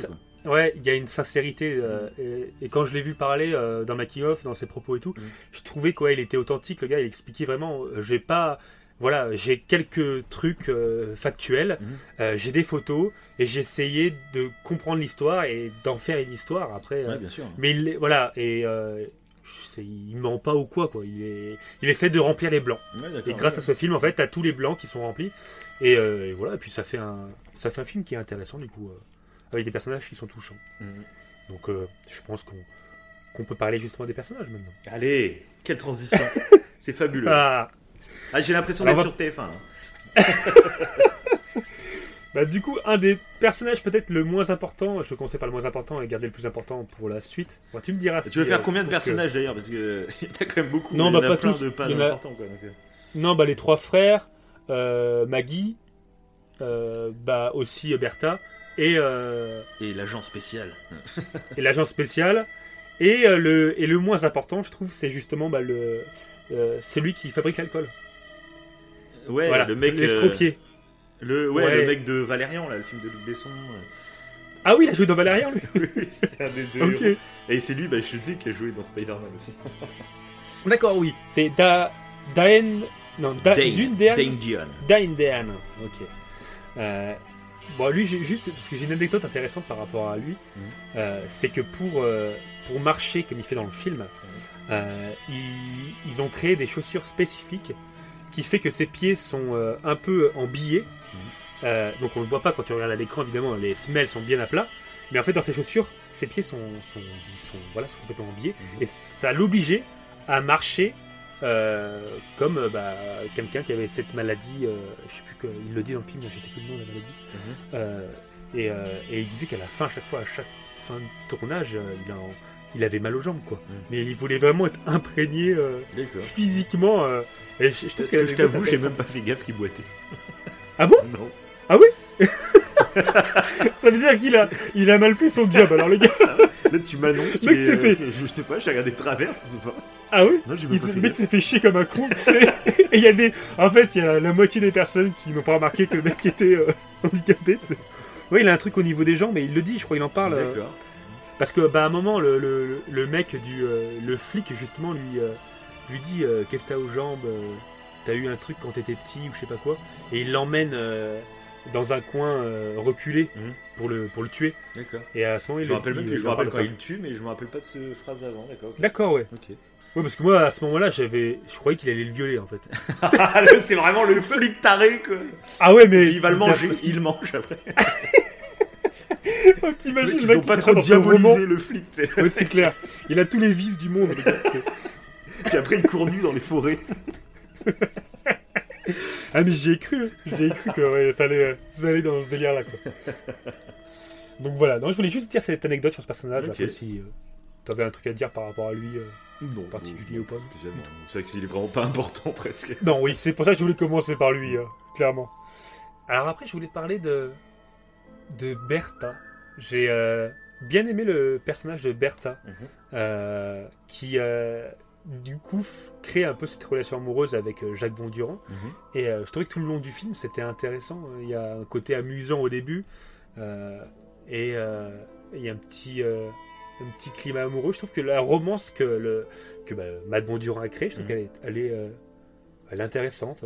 Ouais, puis elle, vient ça- d'une famille plus religieuse, Ouais, c'est des elle est méno- ménonite, je crois. Ménonite. ouais. D'accord, ok. Euh, c'est un- c'est une religion à la base qui vient d'Irlande. D'accord, ok. Euh, voilà. Voilà, petit détail. Et c'est vrai que c'était assez. euh, voilà, c'était. Bon, c'est mignon, quoi, comme petite relation. Après, c'est vrai qu'elle a pas un gros Oui. rôle quand même. Non, non, non, ouais, contrairement à Maggie, qui, qui elle, par contre, est beaucoup plus importante. Mm, Mais euh, elle, je trouve que pour le coup, Maggie, elle, elle apporte vraiment une touche. euh, euh, ouais, euh, je sais pas si t'as entendu mon chien qui est en train de. Comme d'hab, quoi. Comme d'hab- ouais, elle fait toujours des trucs euh, pendant le podcast. Des fois, on coupe hein, parce qu'elle est, elle est chiante. Mais euh, ouais, Maggie, je trouve qu'elle elle a, elle apporte parce que Maggie, alors Bertha pour le coup, elle est vraiment tirée d'un personnage qui est réel. Ouais. C'est sa grand-mère, alors que Maggie, euh, ça, ça a été totalement, totalement romancé. Mhm. Mais du coup, et tu le disais tout à l'heure, en fait, euh, tu, tu m'as presque ôté les mots de la bouche. Parce que je voulais en parler de ça justement quand je parlais de Maggie. C'est que Maggie, vu qu'elle vient de Chicago, elle vient du coup du contexte où euh, c'est, euh, il y a euh, le fameux contexte où il y a ni foi ni loi, c'est ça, rien. Al Capone et tout, de- voilà. Et je trouvais que c'était cohérent justement avec Al Capone parce que je crois que c'est en 1929, si je me trompe pas, qu'il a fait le massacre de Saint-Valentin. Et, euh, et ça tombe bien parce qu'elle arrive. euh, ça, ça correspond presque à l'histoire vraie en fait d'Al Capone où elle fuit le Chicago parce que c'est devenu trop dangereux. D'accord. Et elle fuit le genre de personnage bah, qui, qui va revenir du coup euh, qu'on voit euh, dans le bar. Quoi. Donc c'est. euh, D'ailleurs cette scène elle est, euh, elle est ultra choquante. Je trouve la scène où, euh, où t'as les deux pervers là qui. euh, Ah oui, bah moi, qui, euh, bah moi la de toute façon, bah, je pense que c'est là la scène que je parlais tout à l'heure avec le euh, où il y a le jump scare. Ouais. C'est celle-là que je te parlais. euh, parce que c'est ma scène préférée du film, hein, très clairement. bah, c'est celle que, oui. C'est celle que j'avais imaginée. Ouais, parce que tu, toute l'ambiance déjà, je trouve génial, ça dégénère très très vite. Et puis surtout, en fait, tu t'y attends tellement pas. Euh, parce qu'après, ça se calme. Toi, il y a la petite baston dans le bar, enfin, une belle baston même. hein. Moi, je pensais même qu'il Oui. les avait tués, moi. Parce que tu sais, il se bat avec son point américain. Ouais, son point américain. Et je pensais, ouais. moi, quand il tape, tu sais, dans la glotte et tout, tu vois du sang, j'avais carrément l'impression qu'il. Euh, comme s'il avait une lame secrète, tu vois, et il plantait directement. Oui, bah, surtout que tu peux tuer quelqu'un en tapant dans la gorge comme ça. Ah bah, avec un point américain. hein. c'est clair. ouais. et euh, pour moi, en fait, euh, ouais, quand il les tire, euh, je me disais peut-être, ouais, ils sont limite morts, quoi. En fait, j'y prêtais pas attention, je me rappelais plus en plus, la deuxième fois que j'ai regardé, je, je me rappelais plus que de ce qui se passait. Mhm. Et, et du coup, ça, quand il commence à fouiller dans la voiture, et là, d'un coup, l'autre, il ouvre la porte et l'autre le chope par derrière. Ouais. ça- là, c'est un bon jump Déjà- scare. Parce que tu sais, ils utilisent le jump scare, parce que l'autre, d'un coup, euh, tu sais, il baisse le truc, donc ça te fait un bruit, ça te fait sursauter. Mais en plus, bah, c'est un jump scare qui t'apporte euh, l'horreur de la scène derrière, parce que ton corps se, Ouais. se raidit grâce au jump scare, et derrière, il lui tranche la gorge, et ça part, euh, tu vois, c'est- il y a, il y a cette petite phase de Ouais, horrifique qui, qui marche C'est bien. ça. C'est pas un jumpscare qui a pour but de te faire. De te faire Non, mais c'est euh, c'est sauter le cœur. C'est... Ouais, moi aussi. Mais par contre, c'est choquant de fou quand tu t'y attends pas du tout. Ouais, et c'est ouais, ça. Ouais, mais c'est ça. Mais c'est ça que j'aime dans ces jumpscares. Euh, j'aime pas moi les jumpscares qui sont gratos. Où déjà, euh, tu sais, ils les teasent les jumpscares euh, deux minutes avant le jumpscare pour bien. ah, il va y avoir un Mhm. jumpscare, hein, fais gaffe. Ça, je déteste. Et puis souvent, ça sert à rien. T'as le jumpscare et puis il se passe rien derrière. Et que là, le jumpscare sert vraiment la narration, je trouve. Et ça que j'adore. Mhm. Ça sert Bah, vraiment à te faire ressentir l'horreur de la situation, quoi. Ah, ben clairement. Et en plus, c'est doublement dramatique. Parce que du coup, elle, va faire demi-tour. Et, euh, Oui, et mais quand elle va ça. faire demi-tour, elle rentre dans le bar et, euh, et là, tu vois apparaître dans l'ombre. euh, Ouais, et elle croit que c'est lui en plus au début. Ouais, c'est horrible. C'est horrible. Donc, euh, c'est ouais, cette scène, elle est vraiment, vraiment choquante. Je pense que c'est. Puis en plus, ce qui est horrible quand elle revient, c'est que bah, tu sais que l'autre est en train de, de- de se vider de son sang euh, l'autre côté de la voiture. Elle ne elle le voit pas. Elle le voit même pas. Donc elle va Ouais. se faire euh, violer et en plus elle abandonne l'autre à son triste sort. Euh, T'es là, euh, oh là, quelle horreur cette scène. Ouais, t'as tout qui va mal. Tout qui va mal. Et là, c'est là aussi le côté cercle de la violence. Ah bah oui, oui. Peut-être que si. alors on ne sait pas, peut-être que s'il n'avait pas frappé aussi fort ou s'il avait fait autrement. après, bon, c'était un climat un peu particulier. mais bon, peut-être que ça serait pas passé comme ça parce que les mecs voulaient absolument se venger. quoi. Ouais, bien sûr. Mais oui, non, mais moi je trouve que ce qui est intéressant dans cette scène en plus, c'est que ça montre un peu le rôle euh, de nos sociétés aujourd'hui. euh, qui sont avec la justice qu'on a, il y en a. Mhm. On peut dire que tout n'est pas parfait, bien entendu, mais ça nous aide à comprendre pourquoi, euh, pourquoi on met ce genre de choses en place, euh, pourquoi on peut les porter plainte, pourquoi il y a, y y beaucoup de démarches, des fois même. on se demande pourquoi il y a Ouais. des procès qui durent des, des jours et des jours pour statuer sur qu'est-ce qu'il a fait exactement. Enfin, mais en fait, tout- toute cette complexité dans la justice, euh, je trouve ça assez intéressant euh, pour montrer dans ce genre de cette scène où quand tout le monde se faisait justice un peu soi-même, euh, enfin ça, ça part, enfin n'importe quelle situation peut prendre une gravité Oui. complètement dingue. Ouais. Tu sais pas sur qui tu tombes, puis même tu tombes sur des gens normaux, mais cette escalade de la violence fait que t'en arrives. Tel mec te fait quelque chose, toi tu veux te venger, donc tu lui fais quelque chose, mais t'as fait un truc pire que lui, donc lui il se revanche. C'est un cercle de la violence et ça finit dans des drames euh, pour des conneries. Ouais. Des fois c'est des conneries, tu vois, à la base. Voilà, ouais, c'est ça. C'est exa- exactement ça. Ouais, ouais. Mais euh, ouais. Ouais, bah, c'est ouais, une scène qui m'avait euh, qui m'avait marqué et en plus c'est euh, ah, bon là c'est plus ça, concerne plus comment Forrest Bondurant mais euh, moi pour moi j'étais persuadé qu'il était mort. Ah oui, ce bah, bah, euh, même là, en regardant une deuxième ouais. fois, euh, parce que j'avais un vague Ah, souvenir du film, et je me rappelle, euh, en fait, je pensais, je pense que c'est à la fin quand il se fait tirer dessus, euh, parce que, Mhm. parce que même dans le prologue après, on dit qu'il meurt, tu vois, d'une pneumonie toute bête. Donc je me souvenais que ce ouais. personnage mourait. Je savais plus comment, mais je me souvenais qu'il mourait. Et du coup, au moment là où il se fait égorger, je me dis. Ah, c'est déjà là qu'il meurt déjà Et euh, j'avais du mal à me dire. euh, je savais plus s'il mourait ou pas vraiment. Donc, euh, ouais, c'était plutôt cool. Comme ça, j'étais vraiment en tension avec ce suspense de. Parce que je savais qu'il mourait, mais euh, je me rappelais plus à quel moment. Donc, j'y ai cru pendant un moment, tu vois, qu'il mourait. Ouais. En plus, bah, un autre moment avec euh, Jessica Chastain aussi, qui était un peu flippant, c'est quand, c'est quand elle croise euh, bah, le, le Guy Pierce. Je me suis dit là aussi, elle va avoir des soucis aussi, avec ouais. ce taré. bah, c'est dans une. C'est quoi Elle dort dans un hôtel ou. Ouais, c'est ça. Je crois qu'elle va dormir à l'hôtel euh, et le mec est pas loin, quoi. bah, chambre d'à côté. Qu'est-ce qu'il va faire ça Ouais. Bon, il sort sa vieille, euh, sa vieille phrase. euh, Ça, oui, je, je ne côtoie pas n'importe qui. Ou un truc du genre. C'est horrible, ce- le gars, elle veut fermer la porte, il bloque avec son pied là. Là, t'es là. putain. Ouais. tu sens le mec, mais ultra insistant. Ça. Et, euh, et d'ailleurs, bah, c'est euh, c'est la relation. Alors là, elle est beaucoup plus intéressante, justement, la relation que Jessica Chastain a avec Tom Hardy. Et d'ailleurs, quand elle a su, elle, en tant qu'actrice, qu'elle allait avoir des scènes avec Tom Hardy et tout, euh, elle, était, elle a vraiment trouvé euh, son rôle intéressant, le fait que ce soit deux âmes brisées, autant Tom Hardy que elle, qui sont tous les deux. euh, bah, Tom Hardy, on voit qu'il est ultra réservé. Ouais. Malgré la, la solidi- solidité qu'il démontre, il est quand même. euh, il montre pas du tout ses émotions. Et d'ailleurs, c'est pour ça qu'ils vont mettre beaucoup. De... Ouais. On sent qu'il y, a y un truc entre les deux, mais euh, il y a rien pendant je sais pas combien de temps. C'est ça. Et euh, je trouve que la relation est cool. Ouais, moi j'aime bien, c'est original. coup, euh, Je trouve que c'est Ouais, c'est voilà, pas ce qu'on a l'habitude de voir dans les films, ce genre de relation, euh, c'est vrai. Donc euh, moi, j'ai bien aimé. Puis de toute façon, moi, je... Jessica Chastain. Je- J'adore, j'adore. Je- Déjà, voilà, de base. Ah ouais, moi j'a- j'adore cette actrice, je trouve. euh, Ah, bah là, ouais. Je suis Ouais. très biaisé Euh, hein, parce que je joue dans mon film préféré de tous les temps. Ouais, qui est Interstellar et dont on a fait un podcast aussi, que vous pouvez retrouver. euh, Bah, qu'on a mis en rediff, qu'on a mis en rediff euh, Ah oui, il y a bah 15 oui. jours. Voilà, Tout à fait, oui, qu'on a mis en rediff. Oui, on a eu un petit contretemps, du coup, voilà, on, vous a mis euh, une de nos émissions qu'on a. euh, si on en a choisi Interstellar, c'était pas pour rien.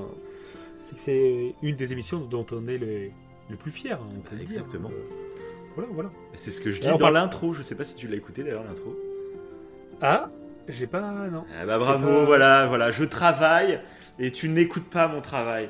C'est quand Ah, même mince. dingue. Bah, je vais l'éc- je vais l'écouter maintenant. On va arrêter le podcast. Et euh, bon, je sais pas si t'as un autre truc à dire par rapport à, à ta, ta petite. Bah si, bah, bah, bah, c'est Ouais. super intéressant de voir qu'elle a caché à Forrest le fait, euh, bah, parce que tu sais, elle lui a, elle lui a fait croire qu'en Mm. fait il était rentré tout Oui. seul, il a fait 30 km de marche avec la gorge ouverte, Oui. N'importe quoi, là c'est même plus un héros, là c'est... Ah ouais, ouais, ouais. Et le mec en plus il croyait à son propre mythe du coup qui, qui était Oui, vraiment bah, c'est ça, il y invincible.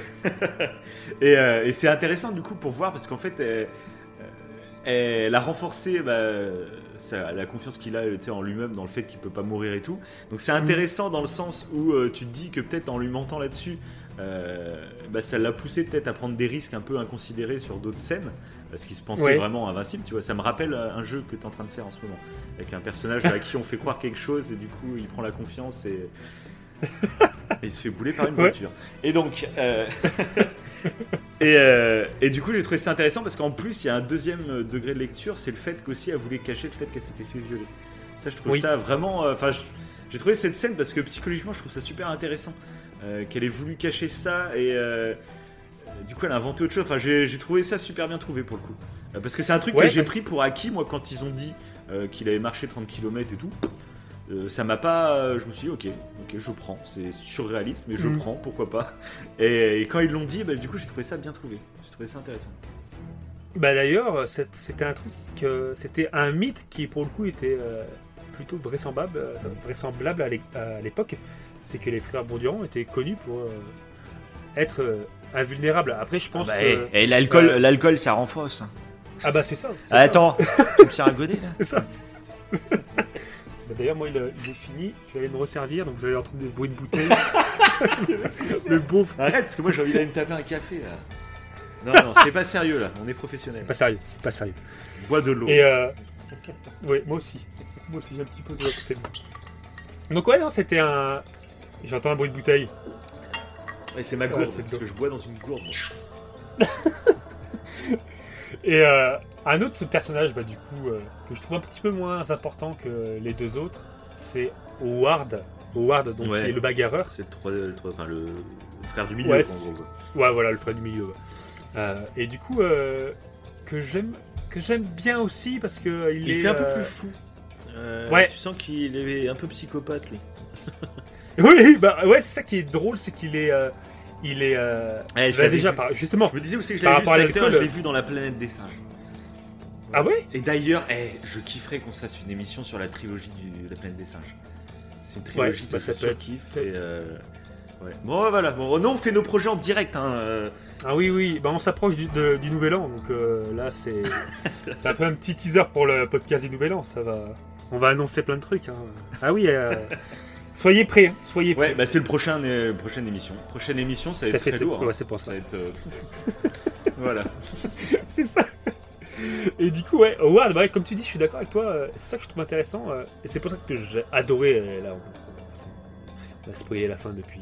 Oui, on est en partie spoil, c'est bon. hein. Ouais. Mais ouais, c'est ça que j'ai trouvé intéressant, c'est que lui, dans les trois frères, c'est vraiment le mec presque qui, qui se laisse totalement aller à ses excès. Mm. Euh, déjà, en fait, quand il boit trop d'alcool, il a plus, euh, euh, il a plus conscience de ce qu'il fait. D'ailleurs, à un moment donné, il va tellement boire qu'on le voit, il va rester près du feu de camp et il va coucher avec bah, la dame qui est autour du feu de camp là, et il va laisser du coup bah, son frère Forrest tout seul.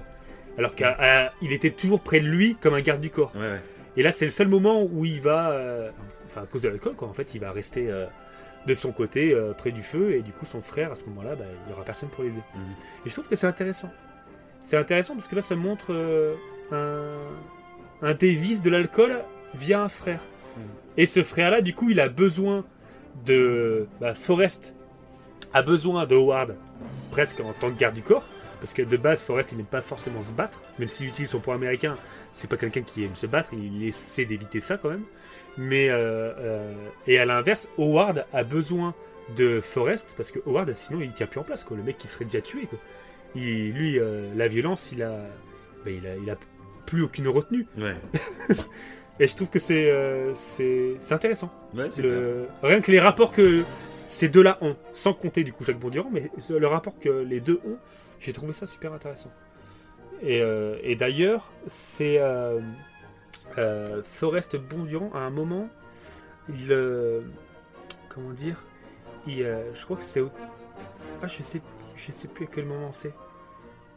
Bon, bref, je sais plus. J'ai plus le. Le, le- le truc m'a échappé, c'est pas grave. Je sais pas si t'as un truc à- par rapport à lui que tu voudrais dire. Non, moi, il m'a pas, pas du tout marqué ce personnage pour le coup. euh, Ouais, pas C'est plus. vraiment Ouais, il est moins- plan, ouais, j'ai pas. Ouais, tout à fait. Tout à fait. Il est moins important que les autres. D'ailleurs, il est même pas évoqué. Bah oui, parce qu'en plus, il est même pas évoqué dans, le- dans l'article. Euh, donc, euh, c'est parce qu'un personnage. euh, c'est le garde du corps de Forrest. Enfin, le garde du corps de Forrest, Bondurant. Et du coup, bah, parlons de ce fameux Forrest Bondurant. voilà. Ce bon vieux Forrest. Ouais, alors lui, par contre, euh, je le trouve ultra charismatique. J'ai trouvé que, que le Tom Hardy, le personnage lui colle parfaitement et, et je le trouve ça. Il, je sais pas, il a un côté. euh, rien que le début, je trouve intéressant. Le début, euh, il utilise en plus une technique de self-défense. C'est pour ça. Ouais, c'est mais c'est intéressant parce qu'il utilise un peu l'hypnose conversationnelle.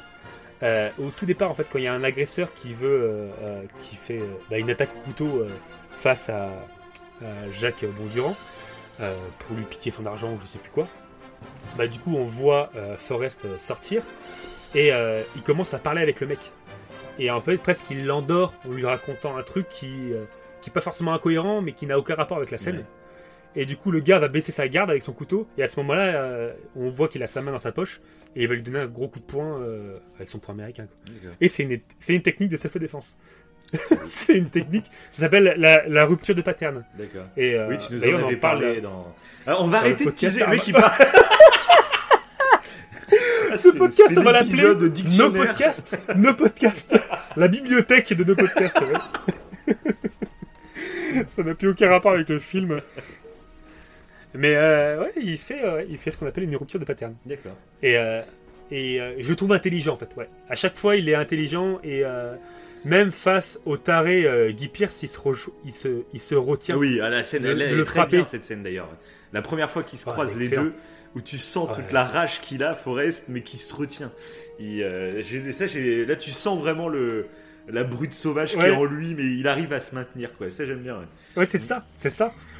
Et euh, bah ça, c'est un truc d'ailleurs, euh, à l'époque, pour le coup, euh, il faut savoir qu'en Virginie, c'était, et du coup, surtout à Franklin, c'était assez réputé au niveau de l'alcool avant la prohibition, parce que l'eau là-bas était réputée pour être très bonne, ce qui faisait que le whisky était excellent.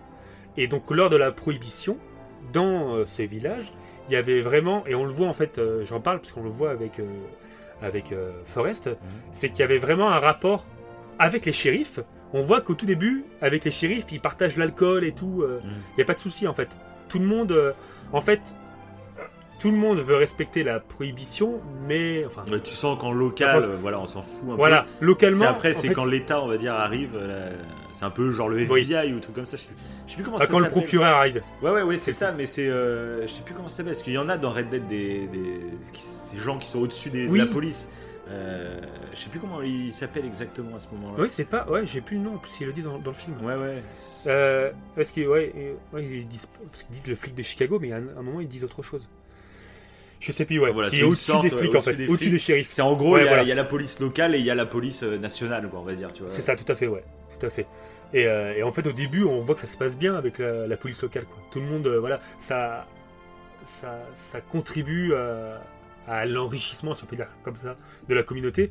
Donc tout le monde ferme les yeux, quoi. Oui, Et à l'époque, c'était vraiment comme ça. Oui, bah oui, Et il y avait, euh, il y avait des gens qui fermaient les yeux, même si c'était pour la prohibition, et ceux qui étaient contre la prohibition, bah évidemment. Euh, D'ailleurs, à contrario, il y a beaucoup plus de saloons qui ont été créés lors de la prohibition Ouais. euh, qu'auparavant. En fait, ça, c'est- ouais, voilà, exactement. Mais il y en avait encore plus qu'avant. En fait, ça fait vraiment l'effet inverse. Quoi. De toute façon, quand la transgression, ça, Ah bah oui. ça attire plus que.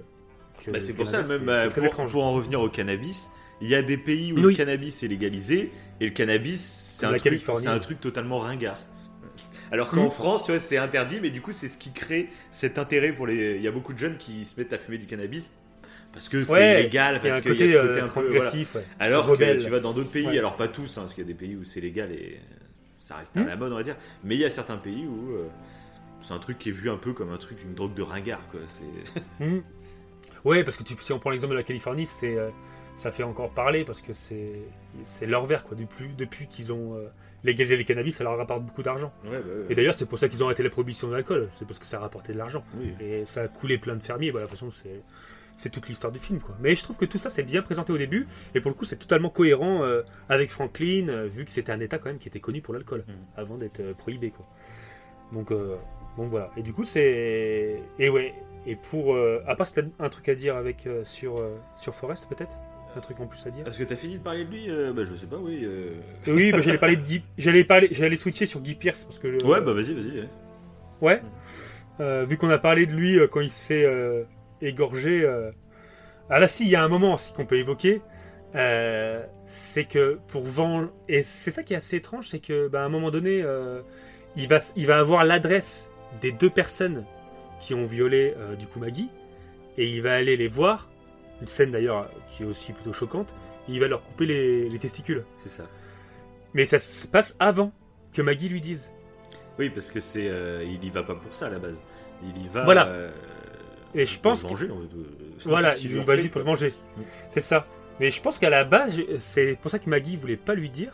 Euh, Peut-être parce qu'il voulait pas qu'il sombre dans la violence. Ouais, ouais. Du coup, il va quand même le faire. Mm. Mais je pense qu'à la base, si elle voulait pas lui dire, c'était peut-être peut-être pour ça. Ouais, pas qu'il. Bon, là, je pense que les gars, ils sont morts. En façon, euh, là, ils pourront plus se venger. de toute façon. Oui, c'est ça, pour stopper le cercle de la violence. Pensez Ouais. à tuer, hein, euh, surtout. le podcast avec des gros conseils de merde. Alors buvez de l'alcool, légalisez le cannabis et tuez vos victimes parce que sinon Ah, bah, c'est elles très- peuvent euh, se venger quoi. c'est très sexe, drogue et rock'n'roll, hein, ce podcast. Sympa, ouais. Non, Non, bien ouais, sûr, voilà, ne tuez pas. C'est non, pas très dingue de tuer des gens. Donc ne le faites pas, s'il vous plaît. Voilà. Ne le faites pas, ne le faites pas. Sinon, il y a, il y a un Guy Pierce qui va venir vous voir. Et vous- là, vous allez, vous allez comprendre ce que c'est que l'horreur. Et du coup, bah ouais, euh, euh, justement, je voulais parler de Guy Pierce. Ça, Guy Pierce, c'est horrible parce que c'est le nom de l'acteur, c'est pas le nom du personnage. Non, oui Il s'appelle. Mais je crois que c'est Charles, Charles Pix Ouais, enfin, qui s'appelle dans. on dit le psychopathe. Et, euh, on. Oui, voilà, oui, le psychopathe avec sa raie, euh, sa raie si spéciale. Et, euh, et c'est lui, c'est l'acteur qui a apporté cette touche d'excentrisme que, que le gars a. Il voulait vraiment apporter ça et je trouve que du coup ça. Ouais, c'est ça va, totalement il se fait trop des coupes modernes avec le petit dégradé, le, la, la- Oui. la petite forme euh, fait à la tondeuse. D'ailleurs, c'est un ouais, truc il- qui m'a un peu euh, cassé le délire, c'est chez Tom Hardy. Je trouve qu'il a une coiffure trop moderne. Euh, D'accord. je trouve, et on dirait qu'il a même du gel, euh, il, il a un bon petit dégradé comme il faut. Pour un gros campagnard, tu fais, euh, c'est un peu chelou ta coiffure quand même. Oui, c'est pas faux. ouais. C'est pas faux. Bah, D'ailleurs, c'est euh, euh, Guy Pierce qui, qui voulait accentuer cette haine contre les campagnards en fait. Et c'est pour ça qu'il dit pour être. Euh, pour montrer mon côté extrêmement vaniteux, orgueilleux, genre euh, ceux de la ville, donc de Chicago, ils sont, euh, ils sont propres sur eux, etc., machin et tout. il a joué sur le côté qui voulait pas que les, selon ses mots, les pecnos le souillent quoi. Ouais, ouais, bah ça c'est une forme voilà. de réalité aussi. C'est vrai qu'on en a parlé tout à l'heure de que c'était bien de nuancer le fait que la société moderne qui arrive n'était pas aussi euh, atroce et ça pouvait avoir des bons côtés.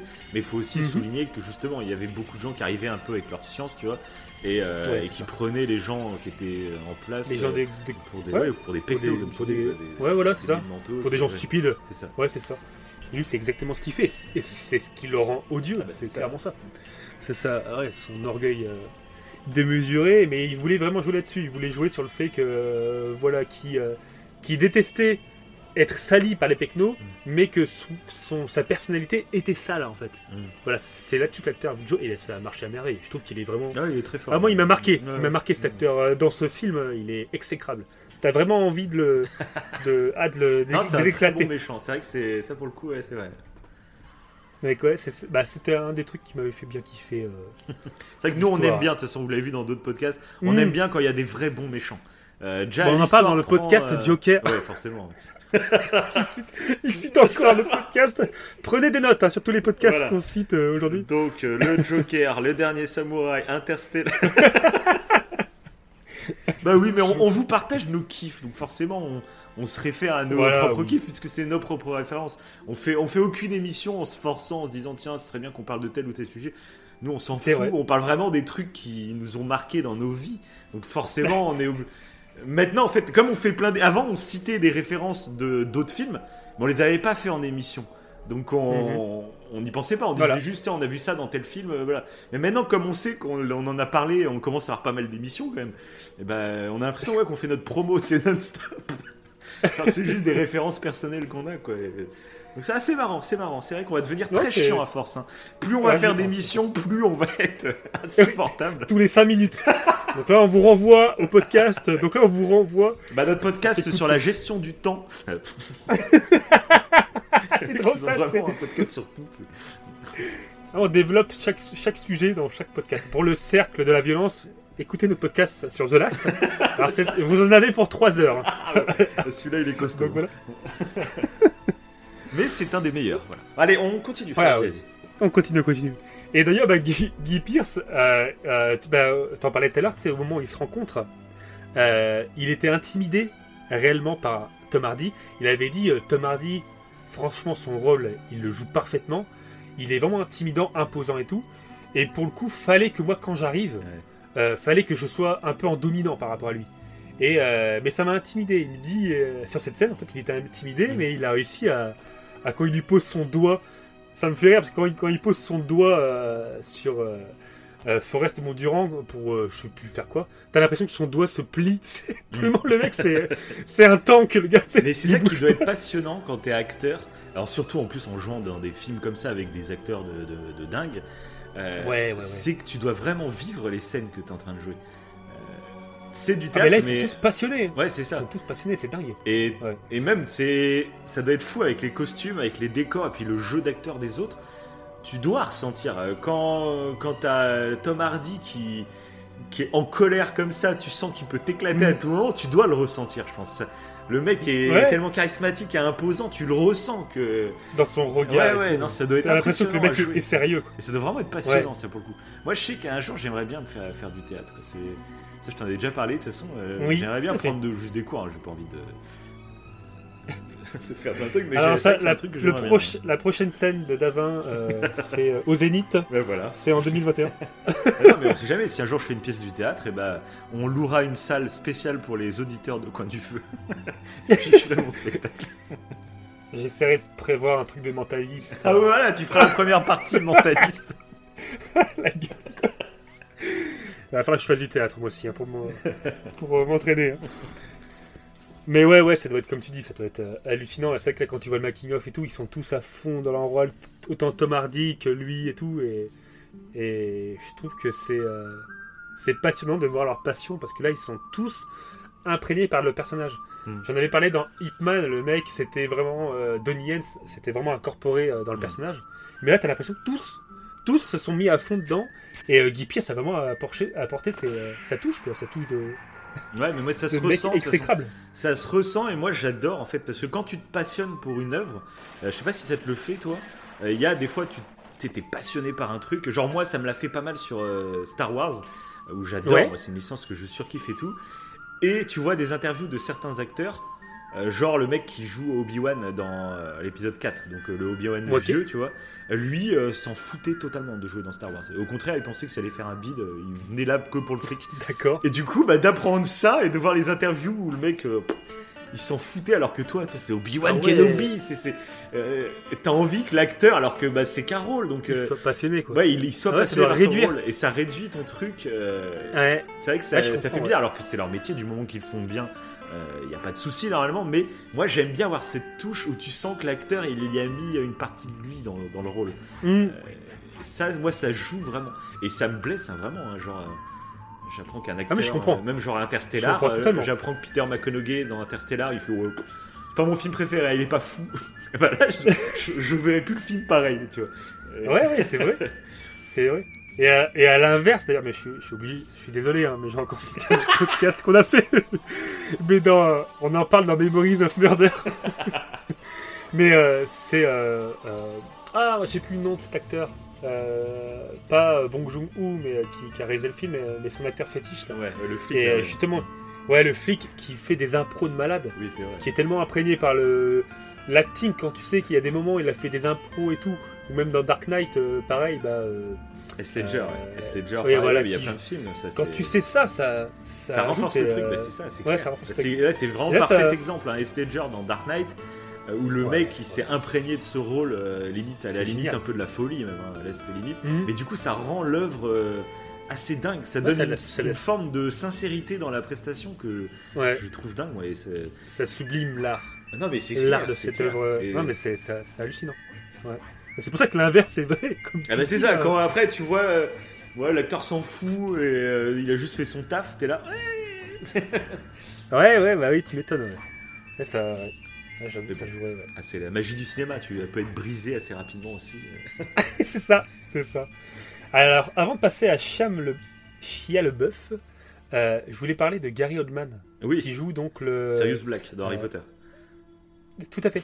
Donc, euh, le- podcast en 2021, hein, Harry Potter. Oh eh ouais, alors là, ouais. Non mais c'est horrible. Ouais, on vous prépare Non. un truc pour Harry Potter. D'ailleurs, on peut même le teaser. Euh, Comme ça, ça va, Ouais, ça va nous engager. On va être obligé de le taffer. Parce que ça va être beaucoup de taf pour le coup pour ces deux émissions qu'on va faire. Vous nous dites si ça vous hype un petit peu. Mais en gros, il va y avoir une grosse, grosse émission sur la, toute la saga Harry Potter et sur toute la saga Le Seigneur des Anneaux. On ne vous dit pas en quoi il y a énormément de travail. il y a énormément de travail. Euh, mais voilà, est-ce que déjà ça vous hype et vraiment ça va être des émissions. Ah, ça va envoyer du pâté. Ça, voilà. Ouais, j'essaie de trouver un mot, mais euh, des émissions.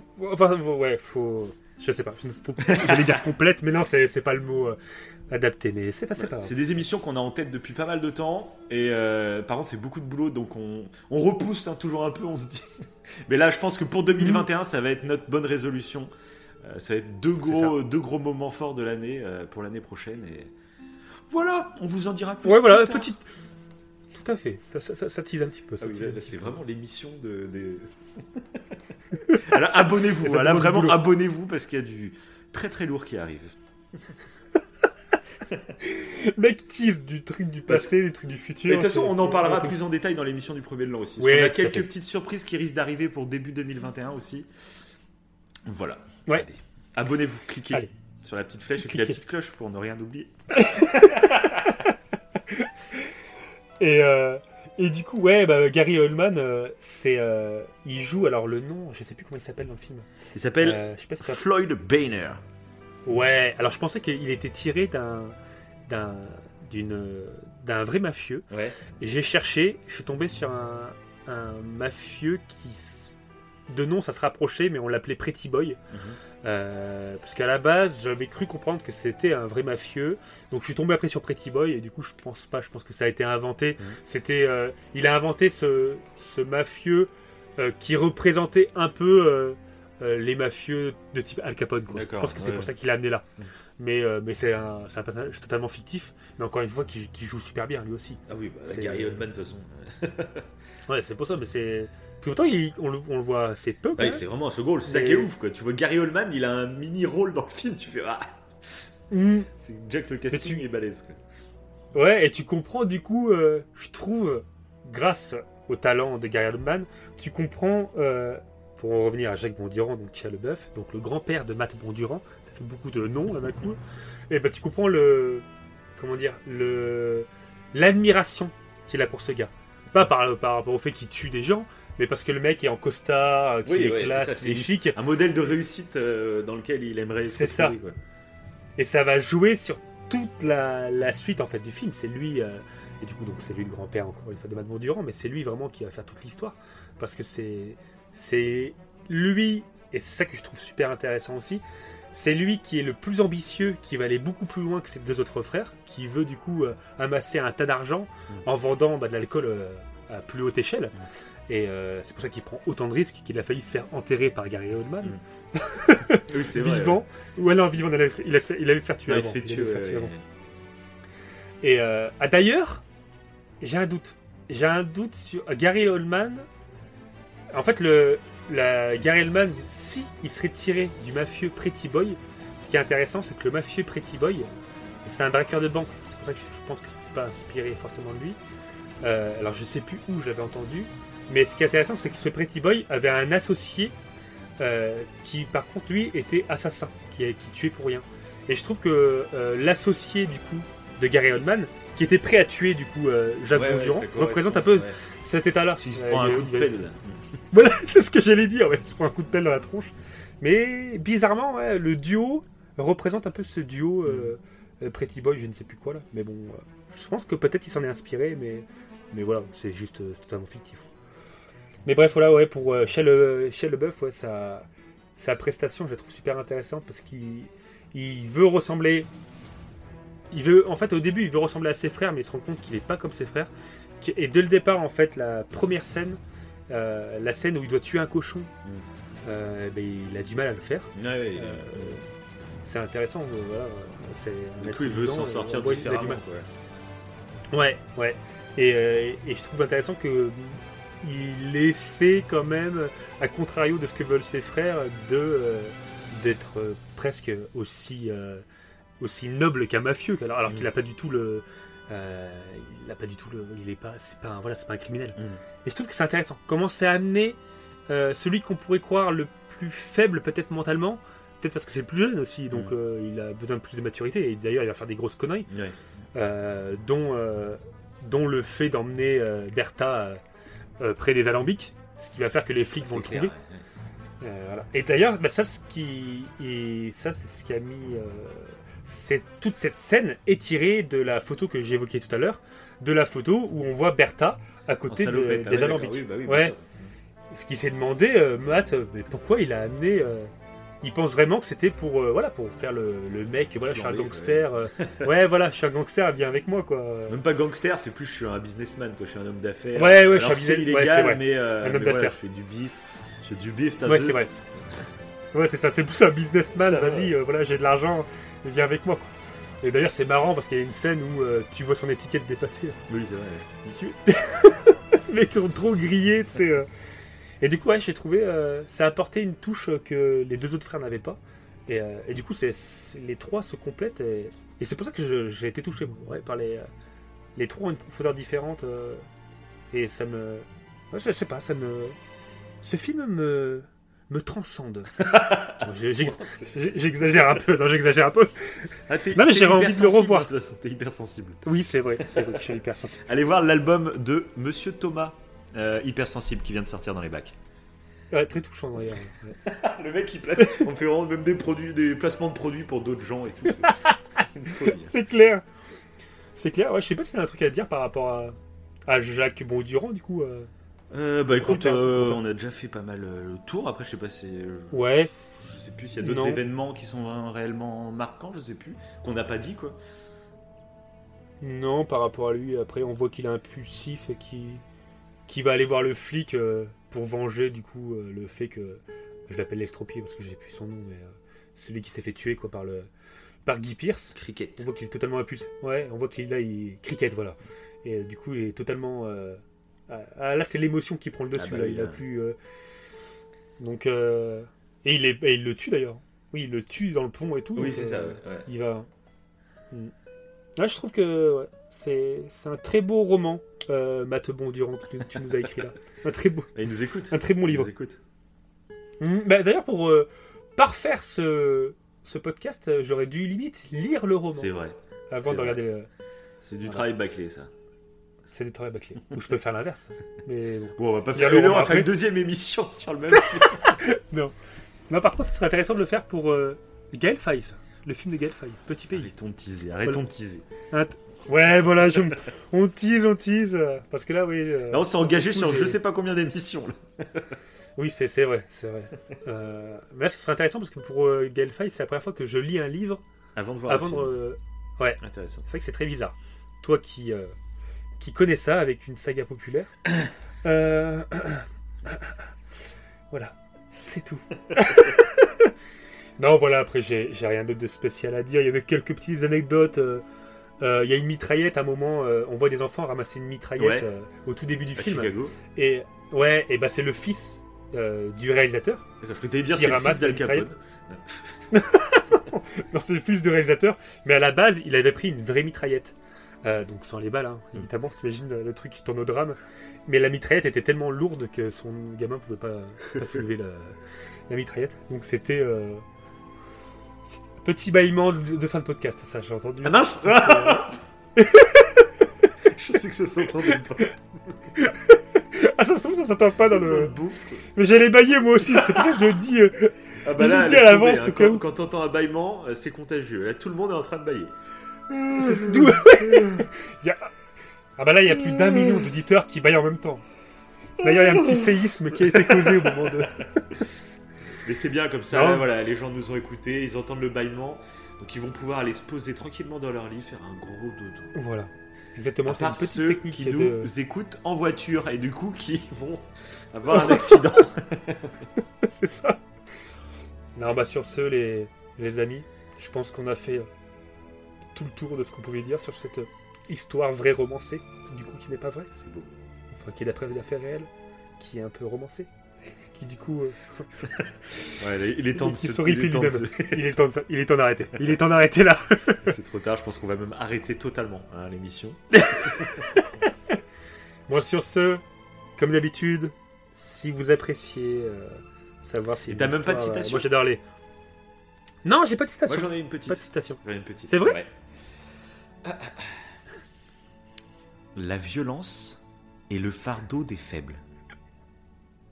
Le simple. c'est pas terminé Pardon, pardon. La violence est le fardeau des faibles. L'intelligence est dans la capacité. C'est trop lourd. Plus j'invente, en fait, je n'ai pas de citation. Parce qu'au début, j'ai cru que t'allais sortir la, la phrase qui sort euh, euh, Forest Bondurant à Jacques. Il dit. euh, Ah, mais c'était bien parti ce que t'allais Ah oui. dire. Il dit c'est pas la violence qui fait un, un homme. Ce qui fait un homme, c'est d'o- ce dont il est capable. Ah, Non, c'est pas du excellent. tout ça. c'est trop nul comme phrase. c'est la phrase la plus pourrie du film. c'est- Non, c'est pas ça. J'ai trop mal dit. Je Puis fais il l'a dit en bégayant, pareil. Ah, j'ai deux. Non, j'ai. Non, c'était pas ça. Je, je ne sais On plus. Moi, je l'ai pas noté. Hein, J'avais pas prévu de dicton. J'ai- ouais, ouais, voilà. On, on en restera là. On en restera là. Euh, euh, voilà. On peut partir sur euh, sur euh, une victoire sur soi-même est plus importante qu'une victoire sur 1000 personnes. Voilà, ça c'est Ça, Bouddha qui l'a ça, dit, c'est plus ou moins. ça, c'est. Voilà, je- j'essaie de me rattraper comme je peux. hein. Ça n'a aucun rapport avec le film, par contre. hein, Euh, Pas du tout, pas du tout. non mais voilà, faut travailler sur soi-même et pas essayer de tuer les gens. Voilà. Si vous pouvez, c'est le bon truc à faire, ouais. C'est ça, voilà. C'est ce que fait d'ailleurs parfaitement euh, euh, bah, euh, Jacques Bondurand. Voilà, il, il veut pas céder à la violence. À part à la fin, bon d'accord, à part à la fin où bah, le flic l'a bien mérité, là, où, c'est un psychopathe de, de malade, donc... Non mais voilà, sur ce, bah voilà, si vous avez bien aimé, euh, petit pouce bleu, des étoiles, que- on devrait le dire au début, mais Oui, bon, on le dit à chaque fois, on le dit à chaque fois à la fin, on n'y pense pas. Ah, les gens ont déjà raccroché, hein. ils en ont eu marre. Ils ont raccroché au, au moment où on a commencé le dicton, je pense. bon, sur ce, à bientôt. Salut tout le monde Alors, je te pose la question. Maintenant, tu comptes faire quoi? Que je compte faire maintenant Ouais. Tu espérais peut-être que je te venge Hein Ou Howard, pourquoi J'ai pas jamais dit ça. Alors quoi J'ai pas besoin d'aide. Répète J'ai pas besoin d'aide. Comment tu le sais Aussi longtemps que tu seras mon frère. Tu devras jamais laisser ça se reproduire. Est-ce que c'est clair J'ai pas l'impression. Et si je peux pas Moi, je, je suis moins fort que toi Howard. Je suis pas la même carrure. On ne mesure pas la valeur d'un homme à sa violence. Ce qui fait sa force, c'est jusqu'où cet homme est prêt à aller. Jack, regarde-moi. On est des battants. On contrôle la peur. Seulement sans cette peur, on peut déjà tous se choisir un cercueil.